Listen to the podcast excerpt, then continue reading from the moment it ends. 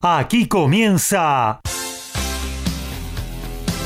Código Deportivo. Todos los deportes, todos. Pasión, info y opinión para compartir con vos. El mejor equipo y la conducción de Gabriel Giachero. Ajustate el cinturón. Arranca Código Deportivo.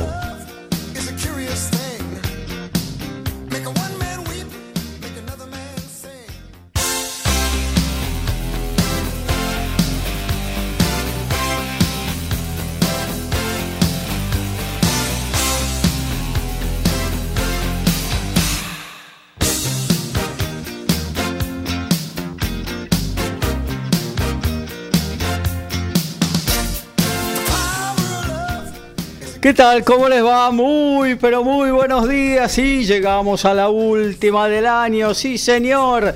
La 265 de Código Deportivo.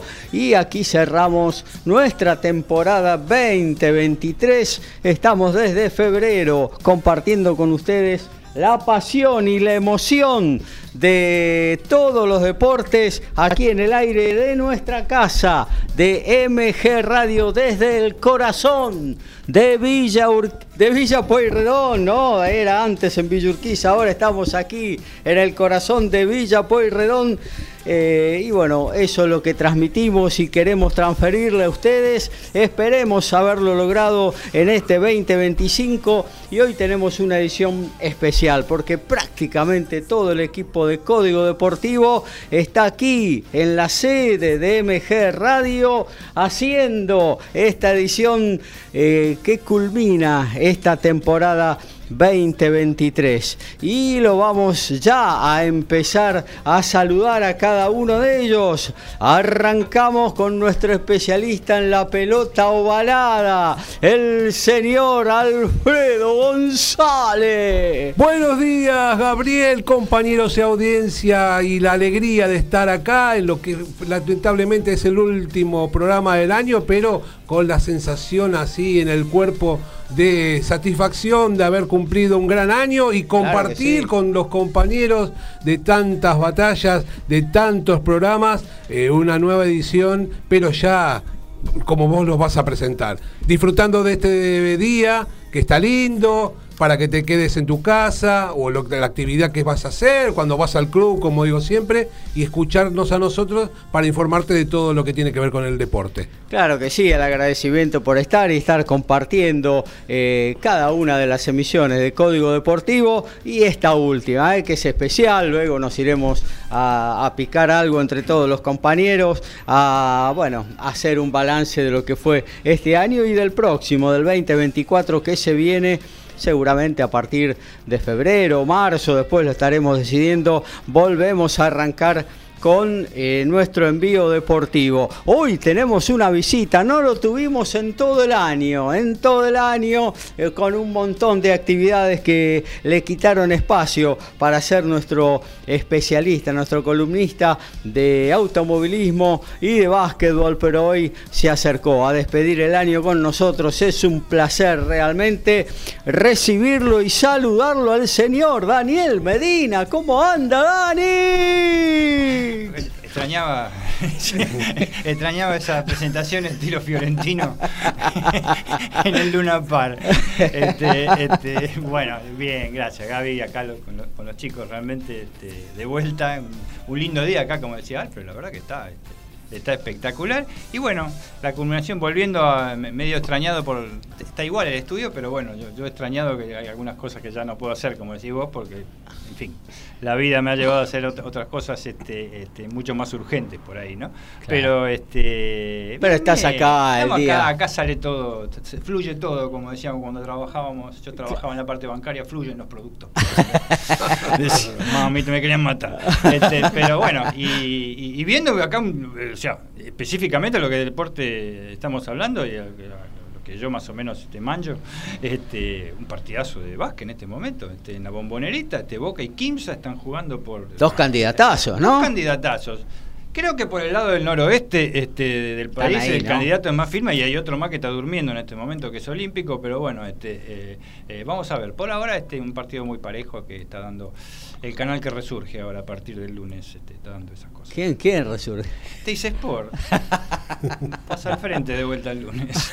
en realidad nunca, no, nunca estuvo bajo. Siempre tiene por dónde rebuscarse. Pero bueno, este, un gusto estar acá, en serio. Real- realmente este, está, está todo muy lindo, como siempre, y reencontrándome con los viejos amigos. No tan viejos, acá tenemos uno que no es viejo, pero para nada. Vos, No, vos no, pero si vos mirás a la derecha, no, sin la barba me lo cambiaron. Sí. Es un pibe. Sí, sí, pero no sé, estará por iniciar un nuevo circuito. Sí, no sé, no lo sabemos. Challenger se habrá Eh, o es el hermano menor, por ahí, ahí, no está, sé. ahí está, ese es el tema. Bueno, eh, así que Bueno. un, un gusto estar acá. Gracias, gracias, el gusto es nuestro y ojalá puedas eh, sumarte el año próximo, aunque sea en alguna de las emisiones de Código Deportivo, para realzar lo que es el programa realmente. Mirá, si, hay- Y si- ganamos la Copa Libertadores con San Lorenzo, seguro que vengo. O sea, Uh, obvio bah, que no ya- sé ya- si vas a volver. bueno, y hablaban ahí, se referían al más joven del equipo, al Benjamín, al que está siempre prendido a Código Deportivo, al que agradecemos ese compromiso. Hoy, aquí en el estudio de MG Radio, el placer de saludar a Lautaro Miranda. Lautaro, buen día. Hola Gaby, muy buen día para vos, para los compañeros, para toda la audiencia. Hoy de gala para cerrar este gran 2023 que vivimos acá en Código Deportivo. Un sábado que tiene mucha actividad en el tenis con los interclubes de primera. Claro. Que ahora desde las 11 de la mañana por Teis Sport 2 con Ajá. televisación final de damas. Geva contra Ferro, Gimnasia Esgrima de Buenos Aires, que está jugando las dos finales, tanto Mirá. la de damas como la de caballeros, hoy la de mujeres, mañana la de varones, y que está comenzando ahora en- enseguida. Y en Ferro hay una jugadora muy destacada, que es Mariana Díaz Oliva, Ah, tiene su academia allí en el club de Caballito, y hay dos jugadoras sub-17 que van a estar jugando para el, el equipo de, de Caballito. Francesca Mattioli jugando el primer single ante María Victoria Domina, esto se puede ver por Teis Sport 2, y a continuación un gran partido. Luisina Giovannini contra Chiara Di Génova, Chiara Di Génova tiene 19 años, Luisina tiene 17, ganó su primer título profesional hace dos semanas, la semana pasada jugó el Argentina Open, y bueno, en caso de que empaten el punto decisivo por el Interclubes 2023, lo van a estar jugando para Ferro, Daniela Farfán y, y Mariana Díaz Oliva contra Marian Gómez Pezuela y Rocío Merlo. Así que eh, esto se puede ver por 3 por 2, un muy lindo partido que tendrá lugar ahí en Pilar, en el Club Mailing, un muy lindo club sobre cemento y mañana la final de varones. Geva contra Harrods, también Sebastián Baez. ¿San Lorenzo lo limpiaron? Eh, San Lorenzo ayer perdió semis de damas. Opa. En varones eh, perdió en cuarto de final contra el Tenis Club Argentino y ayer perdió contra Ferro en, Bueno, ¿qué va a hacer? entre las damas. La pero bueno, La curiosidad es, Boca, Mm. Boca Juniors tiene algún representante, perdón, ¿eh? ¿Tiene algún representante? no. No, no, pero no es broma, no es broma. No, no, no, Bueno, no. pero- no, porque es difícil. Y River tenis. Tampoco, Es, es ¿no? difícil en tenis Sí. desempatar con penales. Es difícil, pero bueno, hay tiebreak. Hay tiebreak, así que. Pero bueno, para eso va a haber que quebrar algún saque. No, Boca hace poco, tengo entendido que el año pasado fue que, que recién arrancó con, con el tenis, ha construido algunas canchas, creo que incluso tiene algunas de cemento. Pero bueno, Boca no es un club que, que tenga una cultura de tenis. Claro. Tampoco tiene mucha cultura en general de deportes amateurs. Este, Boca, yo recuerdo en su momento yo jugaba al hockey sobre patines y uno iba por diferentes clubes de fútbol. San Lorenzo tenía, Vélez, River, Huracán, River, River, muy fuerte. Los Andes. Los Andes, bueno, eh, Vélez. Gati Chávez. Claro, bueno, yo jugaba en Argentino Junior. Claro. Había diferentes, bueno, comunicaciones, por ejemplo, siempre me pareció raro, por ejemplo, Comunicaciones es un club que en, en su sede social tampoco uno veía grandes cosas, pero sí tenía hockey sobre patines. Y bueno, Boca nunca tuvo nada de, de todo eso, bueno, el tenis no es una excepción, pero bueno, cada vez hay más clubes de fútbol que se van sumando Sí, sí. a lo que es este interclubes. De hecho, este año Racing en, entre los caballeros hizo su debut en la primera división. Independiente tiene en mujeres. Y bueno, después hay otros clubes que tienen un poco más fuerte. En el caso de San Lorenzo, con un privado que mete mucha plata en el tenis. Eh, ahora ya está un poquito más debilitado. Y está, está en la situación de San Lorenzo, está, está difícil para que ponga la plata. Sí. Pero, eh, no, el problema de Boca me parece que es, este, por ahí este, socialmente, Mm. digamos, este, fue siempre así. eh, Fue un club de fútbol, por lo general. Sí. fútbol, Sí. Ojo, desco- Sí. descolló en básquet también. Boca y básquet. Fútbol y básquet, eh. claro. Fútbol y básquet. El fútbol, un 90%, vamos a Claro. decir honest- honestamente. Pero el tema social, la mayoría de los clubes que por ahí tienen ese como hockey sobre patines, este, eh, todo tipo de actividad, es que socialmente abarcan todo eso y Boca ese creo que es lo que lo que no tiene. ¿no? Es que es- esa es la gran discusión que hay dentro de Boca, porque Boca tiene mucho hincha en el interior del país que la cuestión social, la verdad, no le importa mucho. Claro. No, entonces, la cancha. claro, entonces que apuntan eh, fundamentalmente al fútbol o a deportes, por como decía acá el compañero, básquet, que son eh, profesionales y que le pueden dar satisfacciones a mil kilómetros de distancia. Ahora ¿no? sumó el vole y un Vóley, poquito sí, también. vóley, sumó el vole. Sí, pero, Pero eh, bueno, los deportes amateur también, o sea, te, te dejan un ingreso, es decir, cada practicante paga Claro. un un extra en su cuota, entonces me parece que incluso se puede ver una beta económica por ese lado, Sí. pero tampoco tiene que, que ser 2 más 2, 5. Sí. Hay veces que los clubes tienen que cumplir una función social y, y permitir eh, la práctica de, de los deportes amateurs y en ese sentido creo yo que hay otros clubes que como Ferro, como River, como también San Lorenzo, por más que haya un privado que, que pone plata, eh, que le han dado un poco más de, de lugar al tenis. Bueno, Vélez es otro equipo que también Vélez también. fuertemente, eh, pero, pero bueno, ya son cada vez más los clubes que, que le dan un poco más de bola al tenis de los de fútbol y después están los clásicos clubes. Es raro River, ¿no? Porque River toda la vida tuvo tenis, por lo menos eh, en sus instalaciones Sí, y raro que- demás, ¿no? no Sí, este año poco pasa que su jugadora estrella es Julia Herrera, Claro. que Ah, estuvo jugando en. Montevideo. Sí, Claro. justo eso fue un problema porque eh, normalmente los interclubes se juegan la tercera semana de diciembre Claro. y este año se jugaron en la segunda y justo se movió el torneo de Montevideo que la semana pasada se hizo cuatro semanas antes en el calendario y se les complicó. Bueno, Solana Sierra también jugaba para San Lorenzo. Claro. Eh, Lourdes Carlé para el Buenos Aires Lawn Tennis Club. Podoroska juega por San Lorenzo. Claro, Podoroska también ha jugado para San Lorenzo, entonces, eh, más que nada entre las mujeres, porque entre los hombres ya no hay actividad y, y los que pueden jugar lo, lo han hecho, pero entre las mujeres es cierto que la competencia se ha visto un poco debilitada. Generalmente los clubes, con esto de las actividades fuera, los de fútbol hablamos, ¿no? Fuera Sí. de lo estrictamente futbolístico, lo que hacen, sobre todo los equipos más medianos barra chicos, es eh, que la actividad se autofinancie, o sea, que sea como un compartimiento estanco dentro del club. Que tenga eh, su propia, no digo comisión directiva, pero su propio encargado y a partir de eso trabajar en buscarse sponsor, en buscarse eh, lugares para entrenar, o bueno, el lugar se lo puede proveer el club, Sí. pero bueno, eh, no generarle un egreso a la finanza de la Y institución. eso ¿no? la vez haber representado donde cuando juegan con las camisetas no tienen el mismo sponsor que tiene el equipo profesional. a veces no tienen este, Sí. el- el- marca de la camiseta. Inclusive, sí. Claro, Pero claro. bueno, es, es- ojo, tenemos que también pensar en este momento con respecto al, al apoyo privado, eh, el momento que se está pasando en el país. Sí. Sí, sí, sí, sí, sí. Que no es menor. Claro. Eso es medio decisivo, ¿no? Pero este, sí, sí, eso es lo de Boca, es un tema social que si Boca se abriría socialmente, eh, Yo creo que la masa societaria...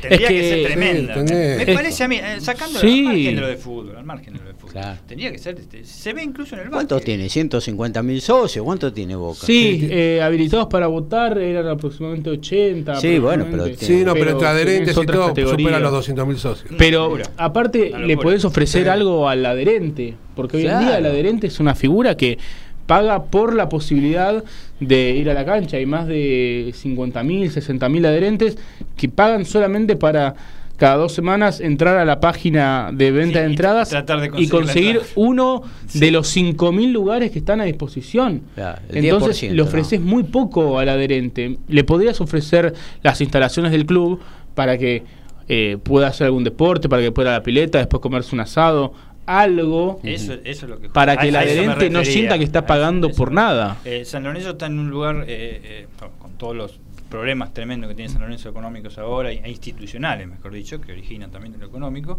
este, eh, la ciudad deportiva ha tenido la suerte de ir varias veces este, y es un lugar este, bastante lindo para pasar. Sí. A pesar del entorno que hay, Sí. que no es el que más. Sí, llegar quizás no es lo más fácil. Ni llegar ni, ni, ni salir. Ni salir. Este, no, en serio, es, es un tema muy, muy, muy, muy a tener en cuenta eso del entorno. Que, Sí. ¿no? Es, Sí, es sí, sí, bastante feo, pero eh, incluso para ir a la cancha.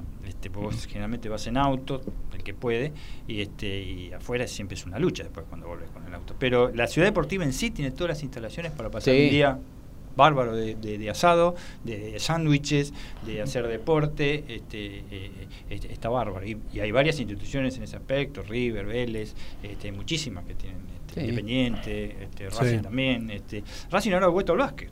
Sí. Está en, Ah. en la Liga Argentina. Sí. Ese es Ya. otro tema. ¿eh? Los clubes de fútbol también se están insertando cada vez más, otra vez, otra vez. Como en las viejas eh, épocas. como en las viejas épocas en el básquet, lo cual Claro. este, ve como la parte de- del club de básquet propiamente dicho está bajando, obviamente por una cuestión, yo creo que más que Claro. nada que de costos. Sí, San sí. Lorenzo el otro día salió campeón de futsal, ¿eh? Le ganó Sí, a Boca a la final. Y le ganamos con su propia medicina. Claro, no estaba chiquito Romero, No, eso sí, en el exacto. arco. Te imaginé en el cerquito, chiquito Romero, directamente en lo de San Lorenzo y te ganaron. Claro, ya Este, Pero hay que meter los goles ahí, ¿eh? en, Sí, el- sí, en sí, el- claro. de penal, ¿eh? Está Cero, difícil. 0 a 0 el último partido. ¿eh? Uno dice un Sí. partido de papi fútbol yo, o yo lo vi un poquito. de futsal en este un caso. poquito ¿no? nada más. Este, eh, no fue el- lindo el partido, realmente. No, este, no, el primer tiempo un poquito tiempo un poquito mejor. más, Segundo movido, no. pero después era como esto que está agarrando, como la Copa de la Liga. ¿viste? Che, y si perdemos quedamos No quería, no quería nadie perder, claro, no quería perder. Sí, y,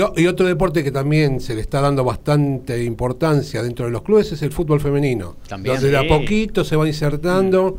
Bueno, hay una reglamentación de AFA o no al respecto. Eh, sí, lo que pasa es que la reglamentación es eh, por ahora es pobre, digamos, Sí. para que se pueda llegar a tener bueno, pero así todos los clubes de a poquito están insertando, dándole importancia y por ejemplo Boca más de un partido ha jugado en la Bombonera, por Sí, ejemplo, así sí. que este de a poquito se Boca, va Boca viene manteniendo un, liderazgo.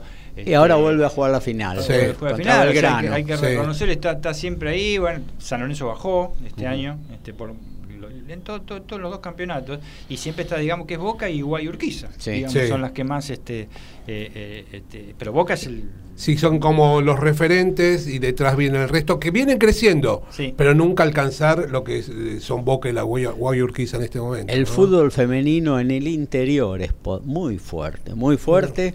Eh, yo tengo varias páginas o veo varias páginas de fútbol femenino y se juega en todas las ligas, en, en todas las ciudades, en todas las provincias. Hay ligas muy fuertes. El otro día estábamos comentando en el programa con Lautaro, Belgrano de Córdoba hace tres años eh, se insertó en, en la, en la Asociación del Fútbol Argentino en Primera C, limpió la Primera C, ganó todos los partidos que jugué, todos, ¿eh? y varios por goleada, 15 a 0, 16 a 0, 12 a 0, como si nada. Había tenido un problema muy grave con la Federación Cordobesa, no me acuerdo cuál Claro. era, era muy grave. era, Sí. eh, ya era una cuestión de, de- de- de- no sé, era hombre contra mujeres, una Claro. cosa de lo, lo habían Mm. proscripto, algo así, no sé cómo, cómo fue. Bueno, y después limpió la B y ahora está en la final de, de la primera, De sí, la- de primera, una, sí. en tres años, eh, jugando y comentaba que, bueno, había ido a ver el partido, por ejemplo, Belgrano y Nueva Chicago, y vos veías entrar a las eh, chicas de Belgrano a la cancha y eran futbolistas, tenían físico de futbolistas, y vos a veces ves los partidos por Deporte B de primera división, de fútbol Sí. femenino, y no todas No cumplen todas. con No, ese no. requisito. No, no.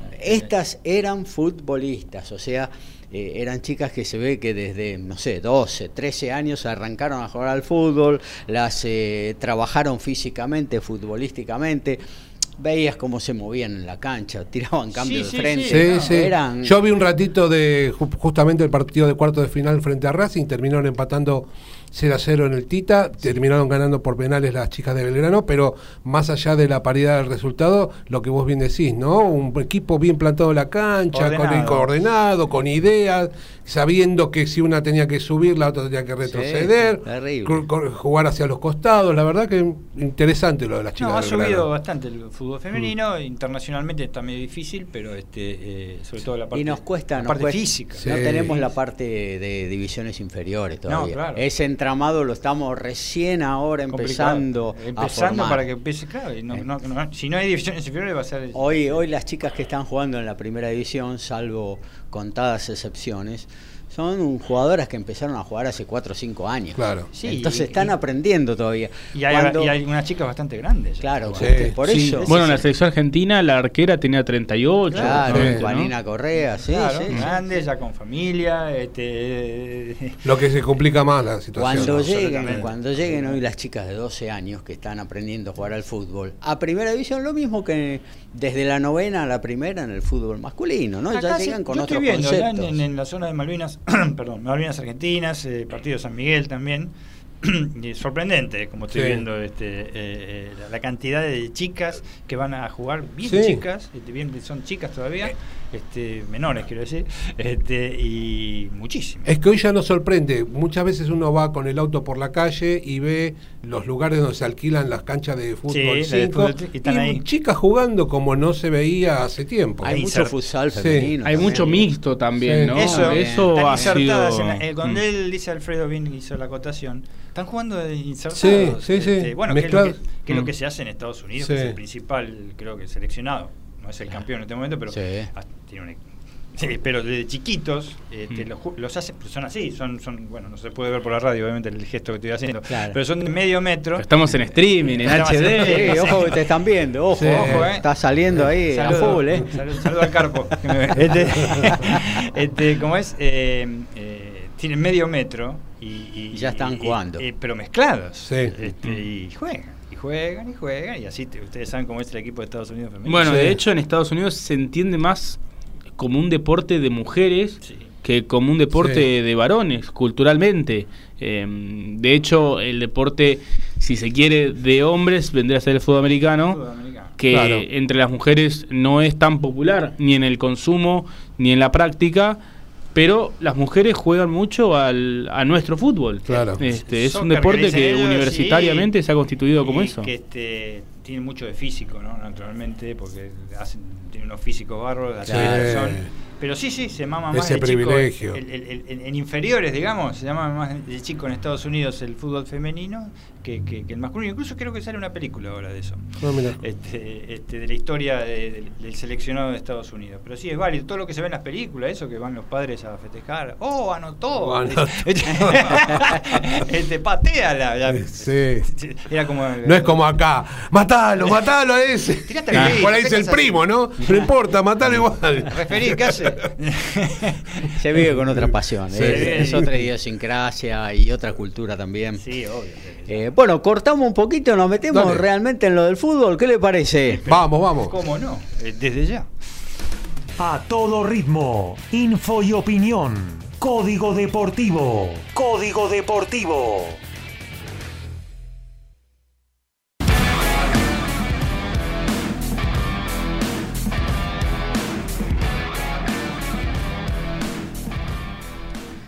Bueno, nos vamos a meter en el fútbol nuestro de cada día. Se vienen las semifinales de la Copa de la Liga. Eh, también se ha sorteado la, la Copa América, ¿no? Oh, que se va a jugar en junio del año próximo en Estados Unidos. Y bueno, ¿qué tal? Arrancamos con la selección. ¿Qué les parece, chicos? Vamos, vamos. Eh, bueno, nos tocó una zona bastante facilonga, ¿no? Sí. ¿Qué les parece a ustedes? Y justo los dos peores de, o entre los dos o tres peores de lo que están jugando hoy la, la clasificación al próximo eh, mundial, más un equipo de Canadá de no, Cana- Canadá Ca- puede ser, ¿eh? O Jamaica, o no, eh, perdón, no, mm, no es Jamaica, Trinidad y Trinidad. Tobago, lo cual resulta casi evidente que deberíamos pasar a la siguiente ronda, ¿no? La zona, la zona es este. Bueno, esta vez pasan dos nada más. sí o sí. Esta Dos, vez sí o sí pasan dos, no están los tres mejores terceros, bla, bla, bla.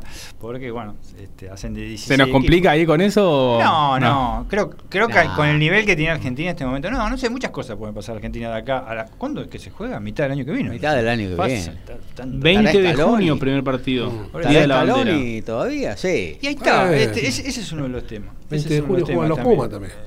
Claro. Juegan los Pumas, ¿qué partido voy a ver? Ah, sí.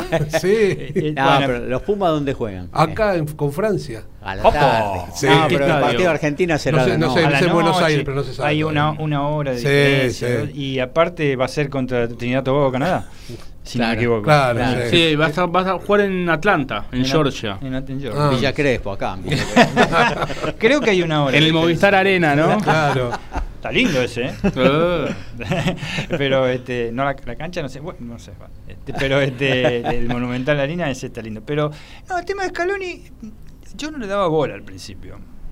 Lo que estaba, y lo estaba pensando ahora cuando venía en el auto, este, hay una rara, eh, este, mm, eh, una rara formación que se está haciendo de los periodistas, este, ya saben quiénes son los periodistas de los principales medios corporativos, en contra de él. Fíjense, ¿m? todos lo hacen más que recargar el mejor momento de Argentina, de festejar el partido en Río por ganarle a Brasil. A este tipo, porque lo ha dicho así, se le ocurre amargar la fiesta diciendo eso. O sea, no sé realmente qué es lo que, lo que pasó, la verdad, porque es todo, todo incongruencia, o sea, hay miles de versiones de las cosas que... Sí. de- la evidentemente algo pasó para hacer ese tipo de... incluso a los jugadores. Para ¿no? colmo Scaloni no salió a decir, mira, pasó esto, pasó lo otro. Acá me parece que hay una cosa que eh, se parte mal de una base que el presidente de la AFA tiene que darse cuenta que ni atajó la, la pelota de Diego Martínez, ni pa- pateó el penal de Montiel. Él debería estar un poco alejado de la situación esa y está inmerso dentro de un grupo que la verdad no le corresponde. Creo que eso me parece lo que molesta un poco a- al, a- al- por lo menos al cuerpo técnico. Por Es los que aparte jugadores rompe mucho, ¿no? Sí. Con lo que es el cuerpo técnico. Es Exactamente. sumamente perfil bajo, todo lo contrario. Entonces yo creo que un poco pasa por ahí esa, esa- ese protagonismo que está teniendo el Chiqui Tapia en un lugar que creo que yo también que no le corresponde.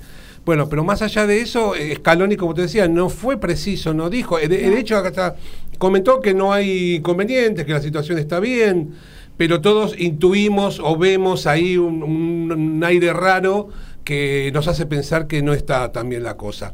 Eh, siempre los resultados, viste, tapan la, la situación. obvio, y siempre, claro. siempre, Y, y hoy siendo campeón del mundo, inevitablemente estas cosas no van a, no va a suceder, no creo que le suceda nada eh, complicado ni raro.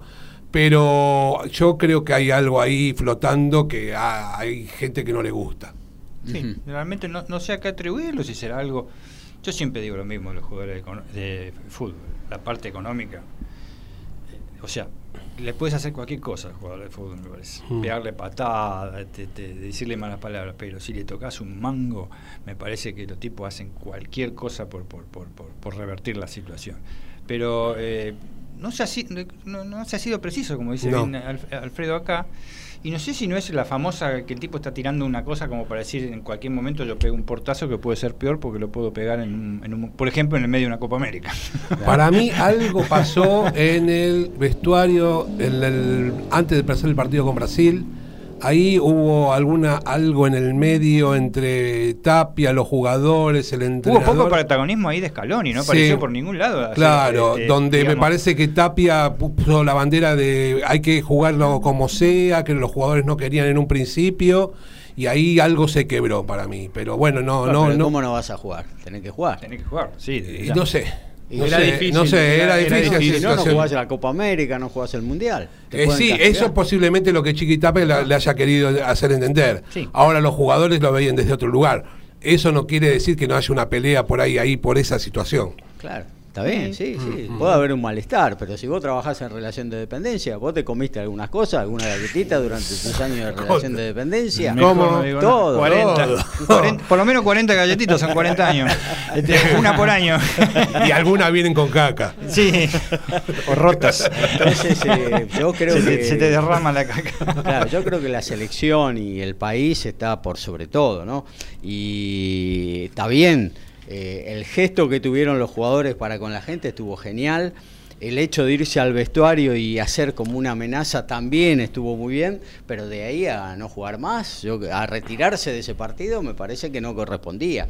Sí, yo hay- si hubiera sido el presidente de la AFA también, y si eso, no sé si estaría sucediendo. Sí, no, es que no sabemos, Por ahí pero los yo intuyo que puede ser Ojo, eso. es lógico, como dice Gaby también, que el presidente de AFA dice, muchachos, en este momento. Hablé con este Sí. Bolsonaro, que era nomás presidente, y me dio garantía que podemos salir y que la gente está separada, ahora qué sé yo, cosa que a los brasileños les, pasa por, mejor no lo digo porque Sí. estamos en cámara, porque los brasileños dicen, no, nosotros vendemos la entrada y ponemos está todo junto, porque es un partido de fútbol y nosotros estamos así, la samba. Pero ahí la AFA no tiene poder de intervención a la hora de decir, che, no, sí. mirá, los ¿cuánto había? 5.000 argentinos, no eran muchos. No eran muchos. Este, Mirá, no pueden estar entre medio de lo todo que el pasa es que eh, quieren hacer como en Europa. En Europa sí puedes estar así. ¿eh? En algunos, Sí. en O en los algunos. Mundiales. O en los mundiales. El, En los sí, mundiales, el Mundial de. Brasil Sí. se jugó así. Se No, así. aparte hay una Claro. cuestión. En general, el público de selección no es el No es el público que va a ver Ahí está, clubes. pero a eso iba. Me diste el pie. Bien. Me diste el pie, gracias a Dios.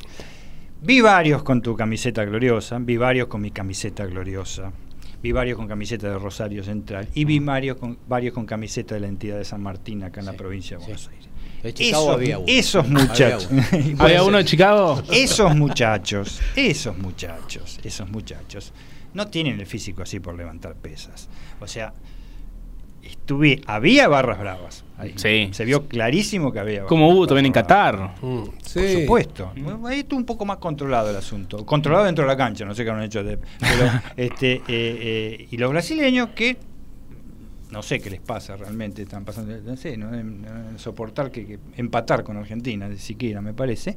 Este, se provoca algún incidente y pasa lo de siempre con todas las policías del mundo, excepto la Argentina.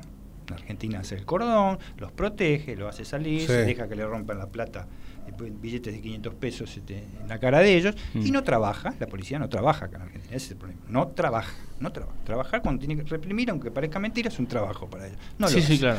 Por ahí con una hinchada propia lo hacen, pero, pero no, Sí, con no, no con los. En todos los demás países va Gaby, vas vos, eh, te ven a vos con la raquetita que te Sí. acabo de dar y dice, este nos va a pegar, dice el policía brasileño, o el policía Sí. carabinero chileno, Dios mío, o, un uruguayo, y te vienen con los bastones y te dan. Pero siempre están metidos los muchachos argentinos que lideran, que son los barra bravas, me parece a mí.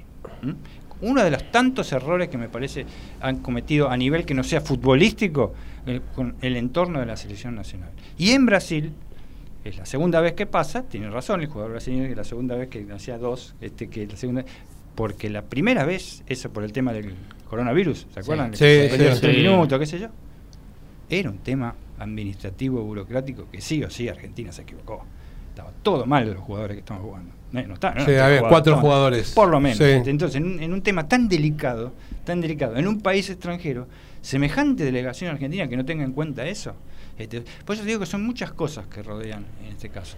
Y este y, y con respecto a la policía ya, ya ni, ni- ni- ni comento, pero había barras bravas argentinos. En mi opinión. en mi Está opinión. bien, no pero- sé qué ocasionó pero- qué, que, que- la- es injustificado pegarle así, sí, la- las mujeres Pero la con Conmebol se tiene que hacer cargo de la seguridad. Y ese es el Sí. Y bueno, son 5.000 argentinos, bueno, lo ponemos acá, yo que sé, allá arriba, que no ven nada. Pero Sí, seguro, juntos, sí. Seguro, este, mi hijo fue a ver este gremio San Lorenzo por la Copa Libertadores en, el estadio de gremio, que es hermoso el nuevo estadio que tiene.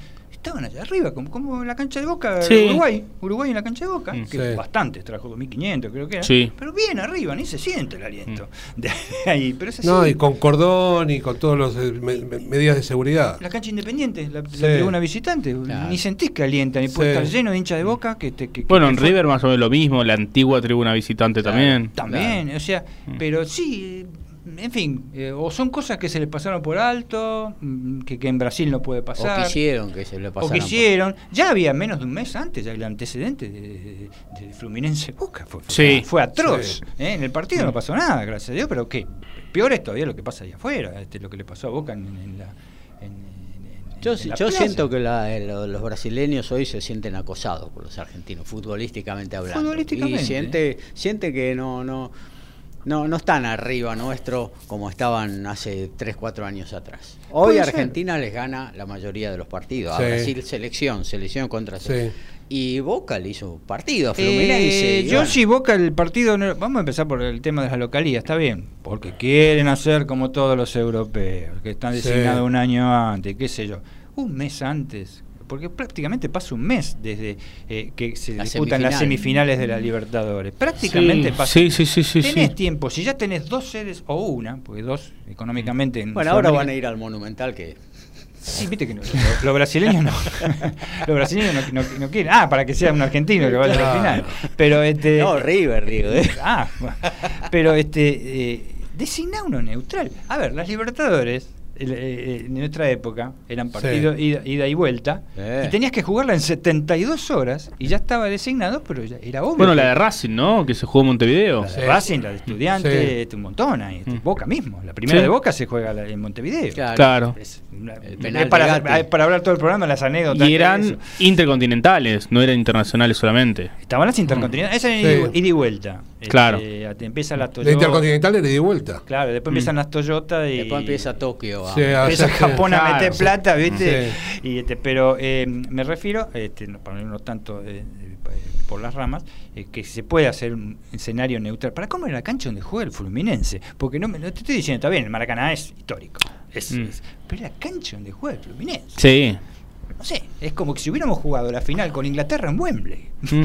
Claro. Ha pasado en Europa también. ¿eh? Sí, Sí, sí, lo que pasa es pero que hay es otra, otra otra, cultura. es otra cultura. Es otra cultura. Claro, bueno, el Bayern Múnich jugó la, la última vez que pasó fue el Bayern Múnich en 2012, Claro. que perdió la final contra el Chelsea, jugando en el Allianz Arena. Sí, que, que, bueno, fue una situación insólita. El Borussia Dortmund también la, Mm. la, la, la- este, la- la ganó en Múnich, pero, pero la ganó. Este, el Ajax también ha jugado Mm. con el equipazo que tenía, ha jugado en, el, Ámsterdam o Rotterdam. Sí, el Real Madrid también ha ganado alguna jugando como local. Eh, pero está designado, está, pero es otra cultura. Ojo, en el estadio. Afuera cada vez No, más en afuera Europa, es afuera igual cada que vez más acá. se agarran en esos partidos, sobre todo si hay británicos. Bueno, en la final de la. Eurocopa No, los igual- ingleses esperaban a los italianos Sí, y pero igual, igual. yo escuchaba el otro día a un periodista español cuando hablaba de cuando se jugó la final de River y Boca en Madrid. en Madrid, cuando vieron bajar a los muchachos estos complicados de Argentina, dice, pero los, los de acá, de España, son nenes de pecho al lado de estos chicos sudamericanos. ¿eh? Sí, Nada,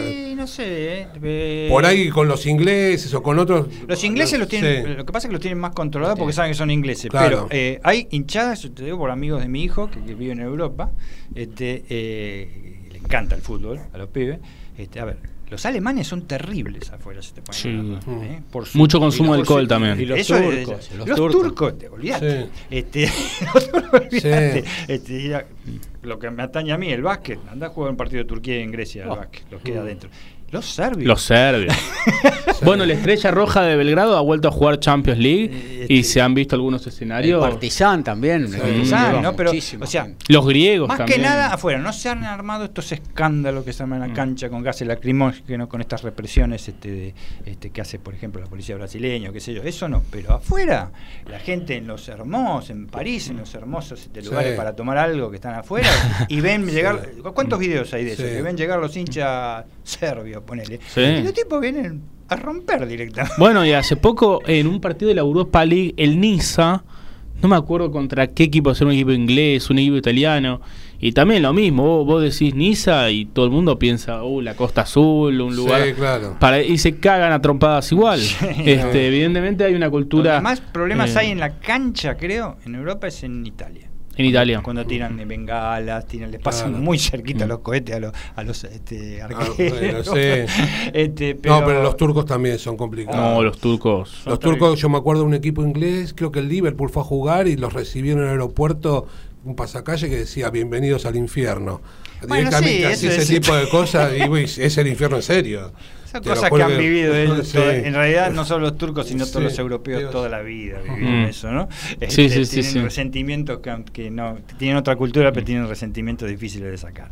Bueno, pero volviendo un poco Sí. a lo que tiene que ver la Copa América, que eh, estábamos hablando recién, eh, el resto de los grupos, Brasil con Colombia, Paraguay, yo creo que no va a tener inconvenientes. Ojo, muy bueno, está jugando muy bien Colombia. Colombia sí. Colombia sí. Está jugando muy bien. Luis Díaz Sí. está muy Tiene ese bien. muchacho, Luis Díaz. papi. Y James, quieras o no, es un jugador que te marca la Y diferencia. distinto. Eso Sí. es lo que Está un pasa. poquito gordito. Está gordo. Está un poquito. Este, Ya no es el chiquito de Banfield. No. es, como, no. es como Juan. James. El, el- el- El Tarta. Los 10 de, los 10 de, de Colombia. Sí. Quintero, Cardona. Le gustan los postres. Los Sí, postres. ¿Qué mira, pasa? Quintero vive el culón, vio que le tiene- le Sí. sale- come dos postres más y le sale para atrás, una cosa de Pero, loco. Pero eh, bueno. Luis Díaz está teniendo un nivel, no solo en la Sí, selección, no, sí. sino en el Liverpool, que es bravo. Bueno, nosotros Sí, lo sufrimos en la Copa, la Copa sí. América que ganó Argentina. Sí, el tipo sí. prácticamente dio vuelta al partido. Este, no estaba jugando mal Argentina, pero Mm. anda muy bien. Este, bueno, no sé qué otros grupos hay. Después tenés el grupo que más muerte. parejo, el de la muerte, Sí. el de México, Ecuador, Venezuela y Jamaica, sobre todo por la actualidad de Venezuela, que está teniendo una Bien, buena. levantando mucho. Está levantando mucho, está jugando de igual a igual con los equipos eh, de, de la región. de- Y ojo con lo de Bob Brasil. Marley, ¿eh? que andan bien. Sí, por eso te digo. mucho Tiene un delantero en la- Inglaterra. en la eh, Premier League En la tiene Premier mucho. League, que es en el Aston Villa, ¿eh?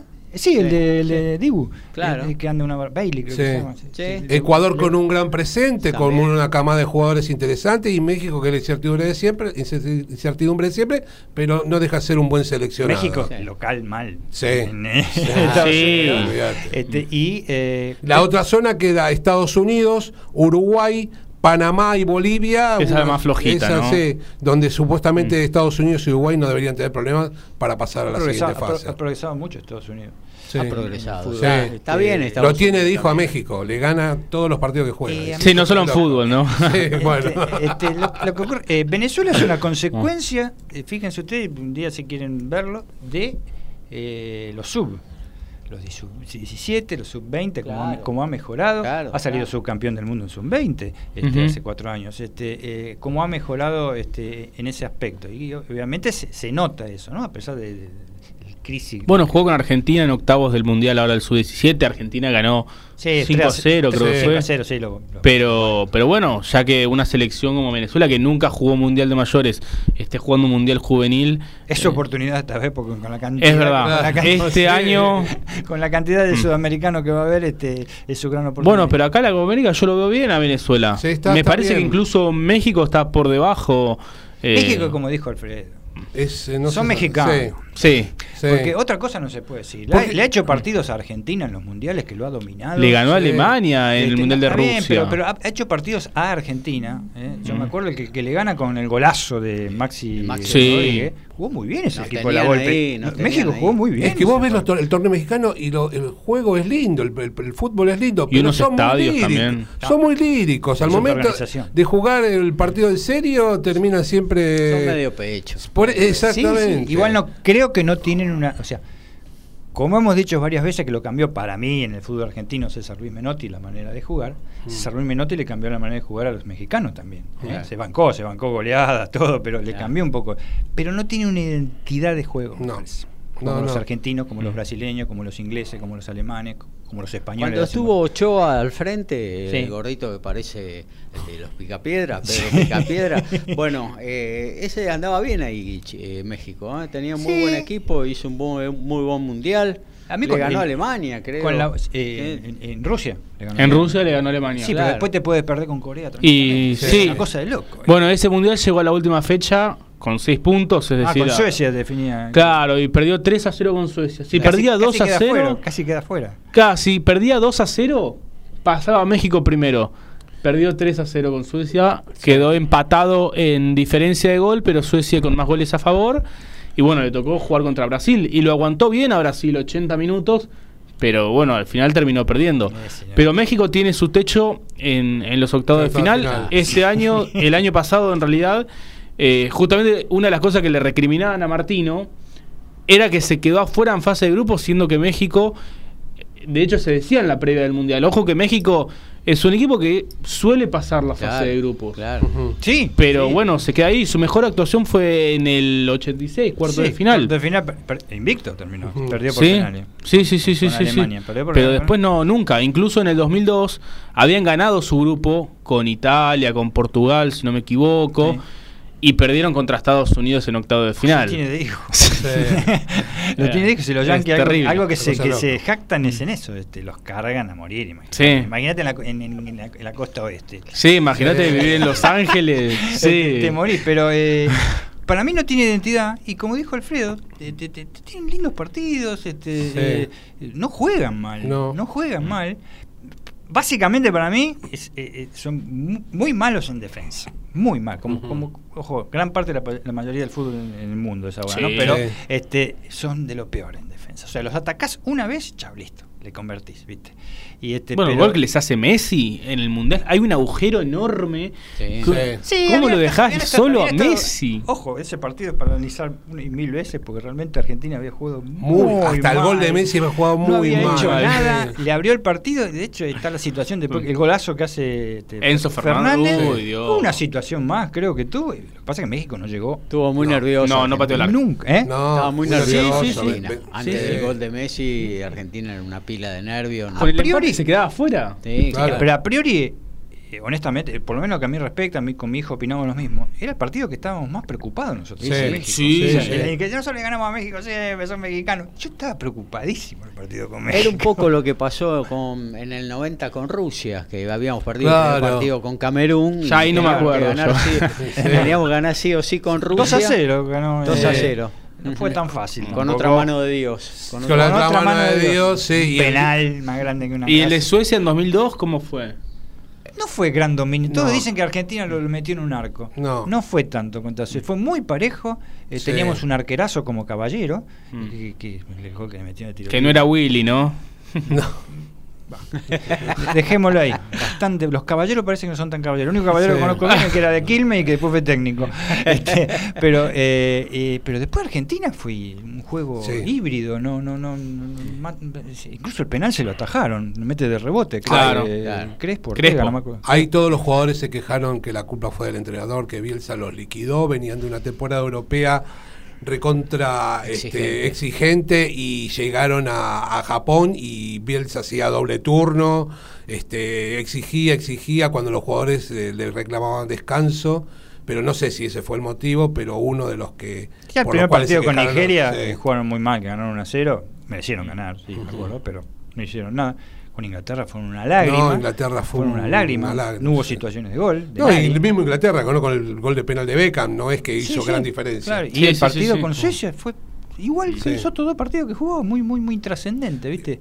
Pues aparte lo, lo, lo feo, va, lo que a mí me, no me gustó de esa situación es que veníamos una, de una eliminatoria Tremenda. que es impresionante. Mm, terrible. Era poner muñecos y voltearlos, era una cosa de loco. Yo me acuerdo un partido con Ecuador que se terminó nada más que 2 a 0, pero fue tan amplio el dominio acá en la cancha de arriba, vos decís, este tipo, este equipo no puede perder nunca. Y creo que Y si no- con Bolivia empató 3 a 3, allá perdiendo 3 a 1. o Sí, algo Eh, 3 a así. 3, sí. perdí- 3 a 0 perdía. O 3 a 0. Sí, Bueno, eso es lo que con tienen gol de Sorín los sobre la mundiales, hora. ¿no? ¿Eh? Eso es lo que tienen los mundiales, que a veces vos podés llegar muy bien, Tenés pero que llegar bien. tenés No que te llegar. Es el adaptaste. mejor está en el momento. Y Claro. esta vez Argentina, la única vez que la veo llegar a Argentina también, porque un año atrás en la Copa América estuvo muy bien.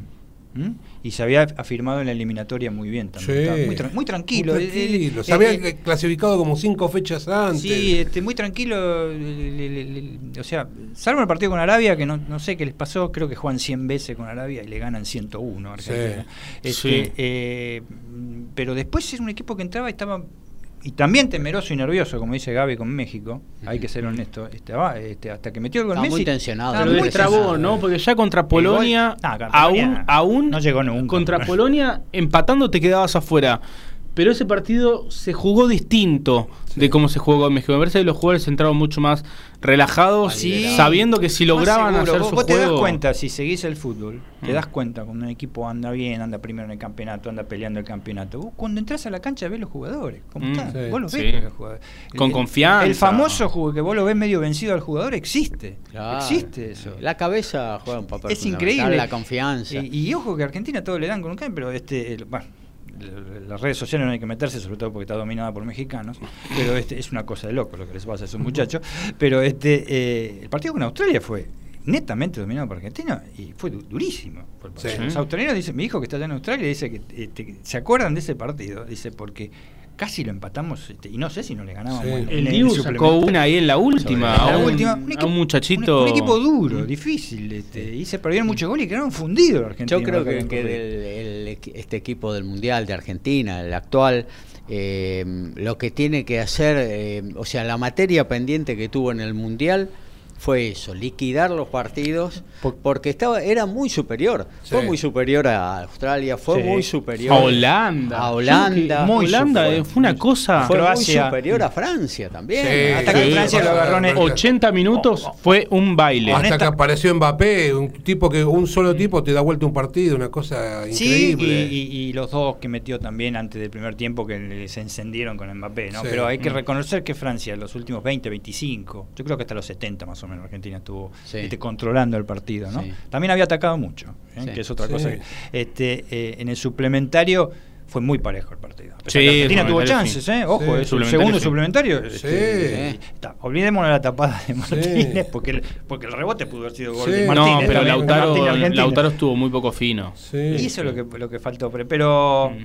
Para mí la clave fue meter en todos los partidos, Sí. excepto con Arabia. Bueno, es que el partido con Holanda, cuando te vas a esa largue, yo la verdad, en esa larga pensé, bueno, ahora nos comen vivos. Sí. Físicamente estaban mejor ellos, anímicamente estaban mucho mejor. Y tenía un técnico que pregonaba el buen fútbol. E inexplicablemente en el alargue Holanda se metió atrás. Bueno, pero tiene que ver muchas cosas. Tenía que ir a buscar el físico partido. tiene mucho que ver. Argentina en un partido de 90, en la Argentina de Scaloni, siempre afloja, este, eh, eh, generalmente siempre hace el primer gol. Sí. generalmente. Este, siempre afloja, este, en- como le pasó con Francia en los últimos minutos.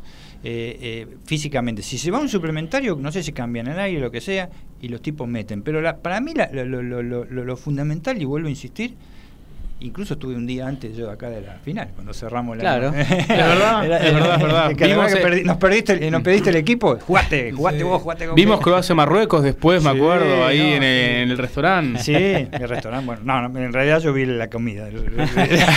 Está de fondo. Sí, pero eh, meter en toda la cancha. ¿Vieron como cuando decimos en Primera B o en Nacional, cómo mete? Este, Hoy lo voy a decir, este, yo de San Lorenzo, que lo que, que lo que mejor hizo en el, en el campeonato largo fue Claro. meter en toda la cancha, en todo, en el banderín del córner, en medio de todos lados. Encontraron la vuelta, después físicamente se resintió, pero metió en todos lados, en todos lados. Y así hay que jugarle a Francia. Y Sí. sí, Francia juega bien, no juega. Concentrado, y no juega mal. juega muy bien. Este, juega muy bien. A Brasil hay que jugarla así. Este, Brasil pierde con Croacia, pero se perdió un montón de situaciones de gol. Y si hubiera ido a la final o a la semifinal con Argentina, había que jugarla así, metiendo, metiendo. Y nosotros hacemos FAU, FAU mucho más fuerte que ellos. Ellos hacen los tic, tic, Claro. tic. Nosotros hacemos track. Más track, disimulado. track. Pero hay que meterle así. Y 90 minutos. Con Brasil no podés, este, no, no podés, este, No, no podés pestañear. No podés pestañear. Vas ganando 2 a 0 y capaz con el fútbol ahora que se Sí. juega 100 minutos, capaz que te lo gana el Sí. partido. Ese es otro tema. ¿Cuándo lo vamos a solucionar? Ese tema de tirarse el arquero. Es tremendo. No, igual. Yo voy Es por una de las cosas, es una de las cosas que me ¿Vos echó por? Yo voy por dos tiempos de 30 minutos a reloj parado. No, yo Sí. diría que cuando pasa eso, a ver, no, O cada uno 35, tenemos, parecemos, sé, parecemos todos, ¿no? Como cuando opinamos del país, cosas. todos tenemos la solución, estamos salvando el país. Yo opino que, mi, mi modesta opinión, y la comparto con un amigo, eh, muy amigo mío, este, Claudio Fernández, que vos lo conoces, Sí. este, en, en las cuestiones esas de, de- de- de tirarse y atender, lo del arquero ya es algo Ya, ya Sí, está, no, es imposible. inimputable, es el arquero. Sí. Pero juntándolo a los arqueros y Lautaro que se lesiona o se tira en el medio de la cancha, ahí sí de tener el reloj. Yo lo lamento mucho. Pero ahí de tener, de tener el reloj. No los laterales que no saca, que demoran Sí. los tiros libres, que también me exaspera un poquito. Pero ¿a quién le queda la potestad de, de tener el reloj? ¿Al árbitro? ¿A un árbitro? mesa de control. Una mesa de control afuera. este, cada equipo tenga un comisario en una mesa. Claro. Sí, pero el- el- yo creo que los muchachos de- de- de- del bar lo podrían tener tran- tranquilamente y dice, bueno, Lautaro estuvo, el arquero, pues más que nada es el arquero, el arquero, es una cosa de Sí, no, sí, no, yo- 11 el- el- o sea, hay un ejemplo burdo, San Miguel Argentino de Quilmes, la primera final del reducido, en La Barranca, quilmeña. Entonces, lo vi por, te, pude agarrarlo por Teis Sport Play de milagro, porque no lo dio Teis Sport. Y este y se, se queda con uno menos Argentino de Quilmes, que tiene muy buen equipo, tuvo muy Argentina de Quilmes, y esa cancha que la conoce al dedillo, la canchita de ellos, este, eh, y a los seis minutos del segundo tiempo se terminó el partido, pero se terminó Sí. serio. Entonces yo le empecé a contar, mi señora me quería matar. Le empecé a contar, mira las cosas que me pongo a hacer, cuánto demoraban cada jugador argentino de Quilmes. Ojo que si hubiera sido al revés con San Miguel podría haber sido lo Sí, mismo. es- no, Eh, es igual ¿cuán- para todos. Claro, este, ¿cuánto demoraban ahí de local? ¿Sabes cuánto demoraron en el que se tiraron todos los jugadores? Y el arquero se tiró como tres veces. Fácil, cuatro.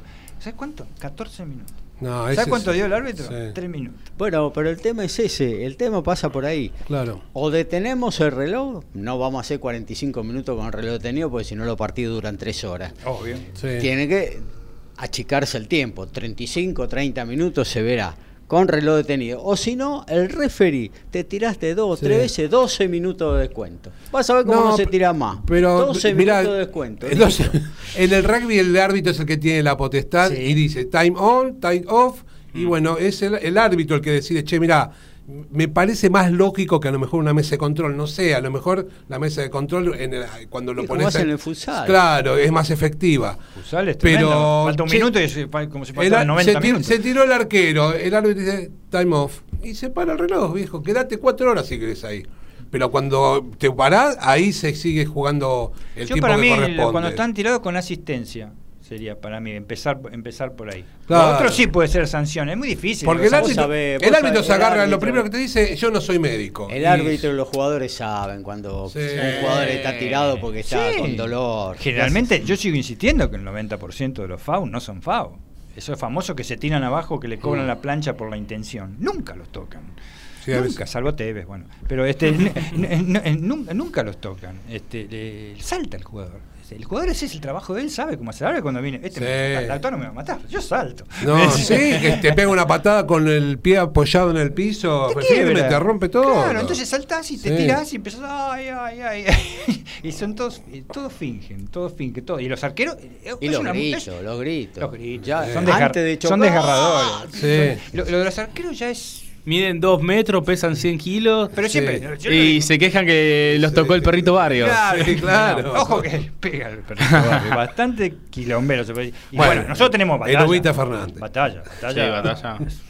Realmente me saca de quilla. a mí. ¿Sí? Pero Pero como lógico. No, no, es yo en mi equipo son- lo quiero, por ejemplo. Es la figura de San Lorenzo, no es Eh. barrio, nada, fue la figura de San A mí dámelo. Obviamente estoy en la vereda de enfrente, no me gusta. Eh, pero es de esos el gol jugadores con que... defensa y justicia, todos dicen que rechazó más o menos, lo quemó. El, el- el- el que tiró, no me acuerdo era Goñi, no me acuerdo, eh, eh, no me acuerdo cómo se llama, ese que estaba, eh, Toñi, creo. Ajá, este, el rebote estaba, Braida estaba comiéndose una habana en Mar del Plata, este, cuando estaba ganando Civi. Este, y el tipo, golazo, metió. Pero este, después, pero después ya hace cada cosa. Cu- Cuando empiezan a pelotear, cuando empiezan a pelotear, este, eh, eh, el tipo saca dos o tres o lo saca en la línea, lo primero que hace, se queda en el suelo, levanta la manito, se baja una media. Claro. Me tiró, Sí, acá, me tiró, me sí. tiró acá. Mm. Listo, y le frenó un poco el ímpetu a- Claro. al, otro, al equipo. Con Sí. eso empezó Barovero en River. Con Ahora lo, hacen, Barovero. ahora lo hacen también los arqueros cuando eh, hay un jugador lesionado que van a hacer el cambio Ah, para permitir el para calentamiento, permitir se tiran también y bueno, calienta un poquito y hacen el cambio. Es increíble, es increíble. Eh, Pero igual estoy todas. viendo, acá no hay tanto descuento. Eh, este, acá no se pone, como decís vos, 12 minutos, Alfredo, 10 Sí. minutos en el cartel. Este, acá se pone mucho menos. Por ahí sigue, por ahí sigue. Pasaron los 5 minutos y sigue porque Sí, hacemos un minuto sí. más, que nunca- últimamente son 45 segundos. este, pero en, en el Mundial, y lo vi también en el Sub-17 y lo vi en el Sub-20 acá, Ahí en Argentina, no, no. ahí daban... eh, Incluso había partido. ¿Cuánto Sí. dio? 10 minutos. Pero de sin hubo nada. Sí.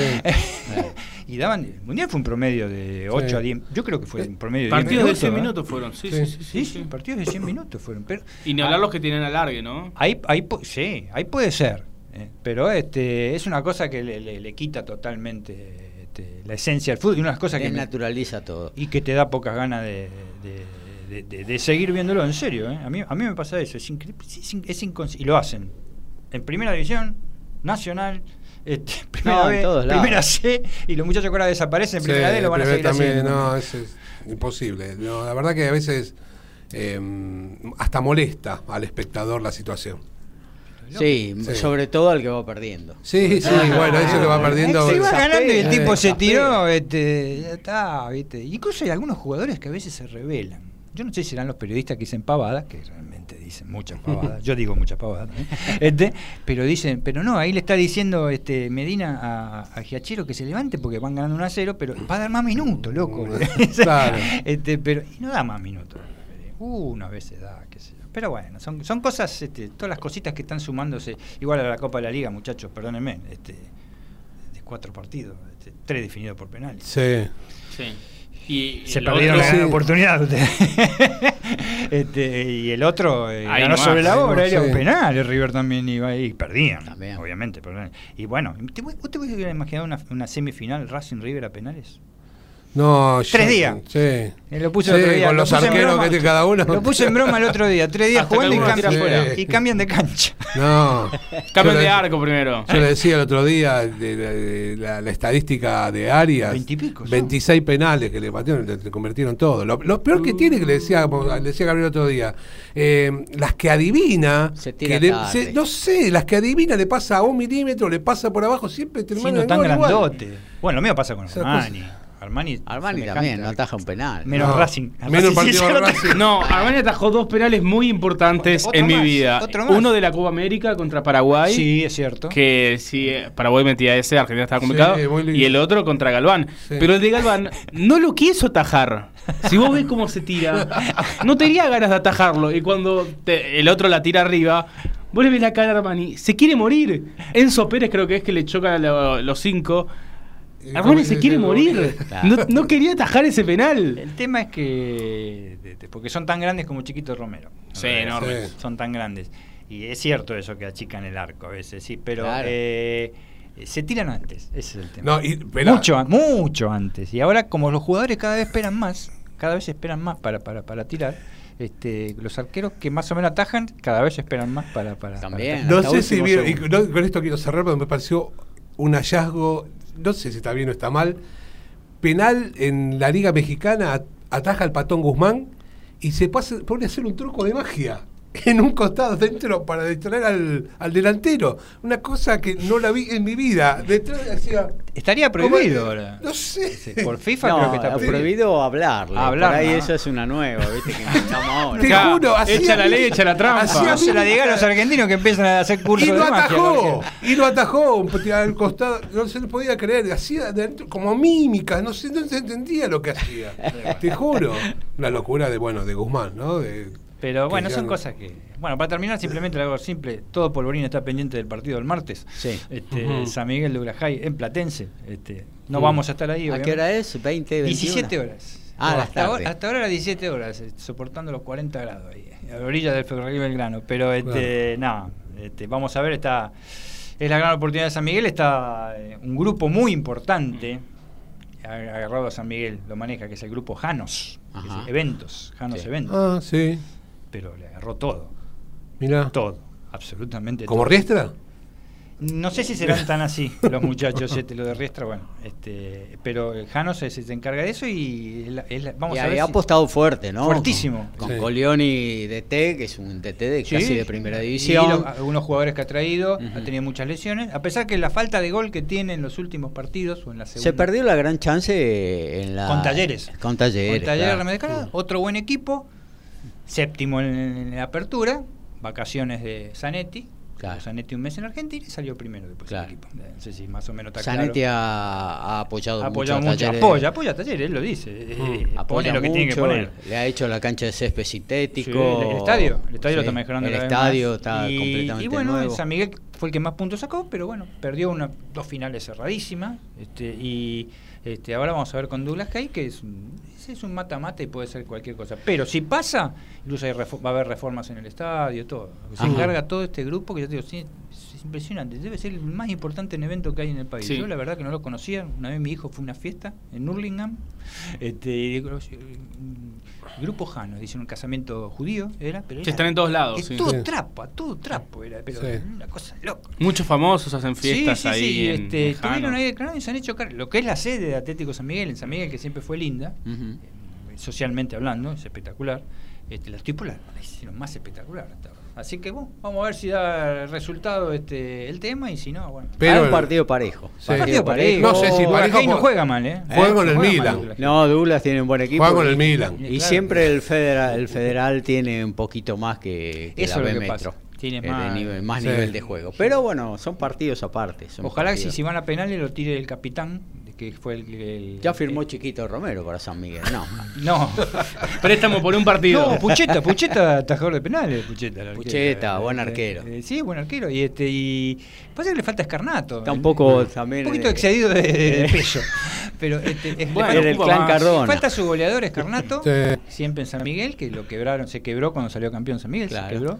Este, Fue al hospital, volvió y a festejar, se quebrado, una cosa de loco. Chiquito Romero, hincha de Racing, volvió a Racing de, de Europa y no le quisieron, firmar contrato porque tenía realmente la rodilla destruida. Y no fue, Había la cuestión de aguantarlo. No fue- sí, no fue la mejor decisión. Rusia tampoco, ¿no? Sí, no, bueno, pero. Sí, uno nunca sabe. tenido- Con el diario del lunes, Sí, muchos no, ha tenido sí. brillantes actuaciones tampoco. Mm. Me parece a mí.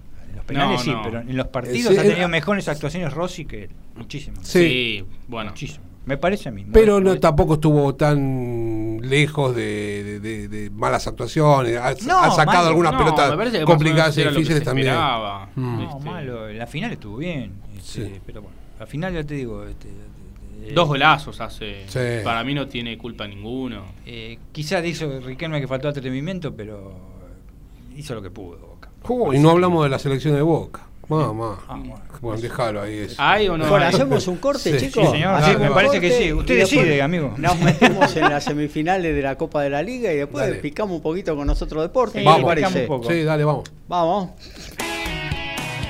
Desde Villa Pueyrredón, ciudad autónoma de Buenos Aires, en la República Argentina, estás en MG Radio. Momentos geniales, las 24 horas de tu día.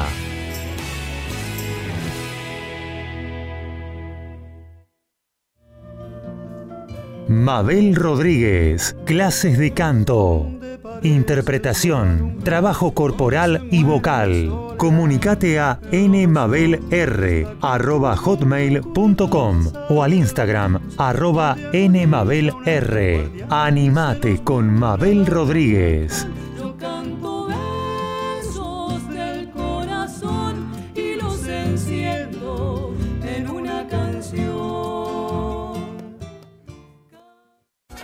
Abre la disco, te trae la mejor música de los 70 hasta hoy. Más info de temas, intérpretes y efemérides. Olvídate de todo y baila una hora sin parar con Abre la disco. Los lunes a las 22 horas por MG Radio.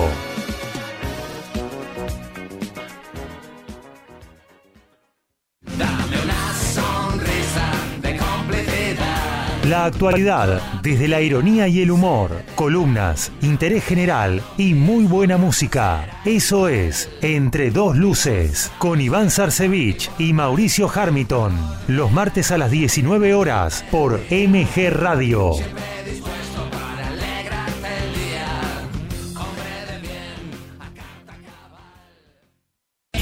En MG Radio ya no hay horarios. Encontrá todo el contenido en anchor.fm. On demand, las 24 horas.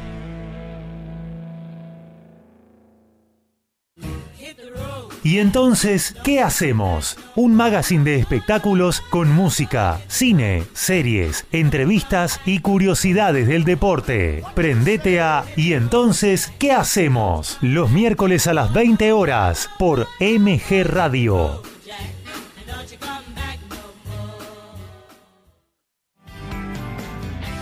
Javier Cherny te espera con Y por si acaso, buena compañía, música y secciones que te van a emocionar. Y por si acaso, va los jueves a las 19 horas por MG Radio.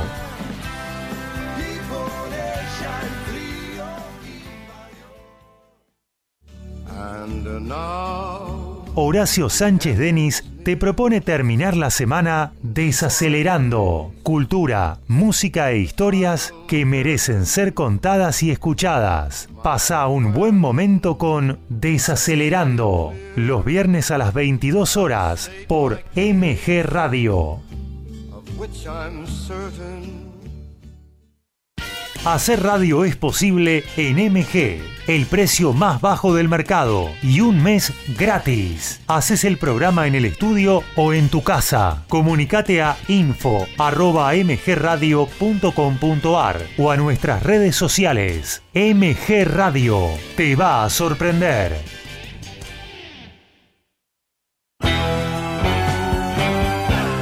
Estás en momentos geniales. Estás en MG Radio.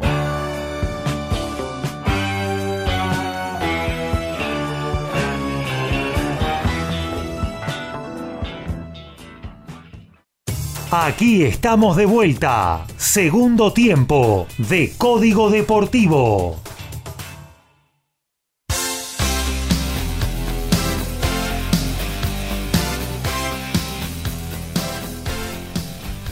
Y si arrancamos esta segunda hora de este programa tan especial, el 265, estamos terminando nuestra tercera temporada de Código Deportivo, siempre aquí en nuestra casa, en MG Radio, en un programa especial, ¿eh? hablando distendidamente.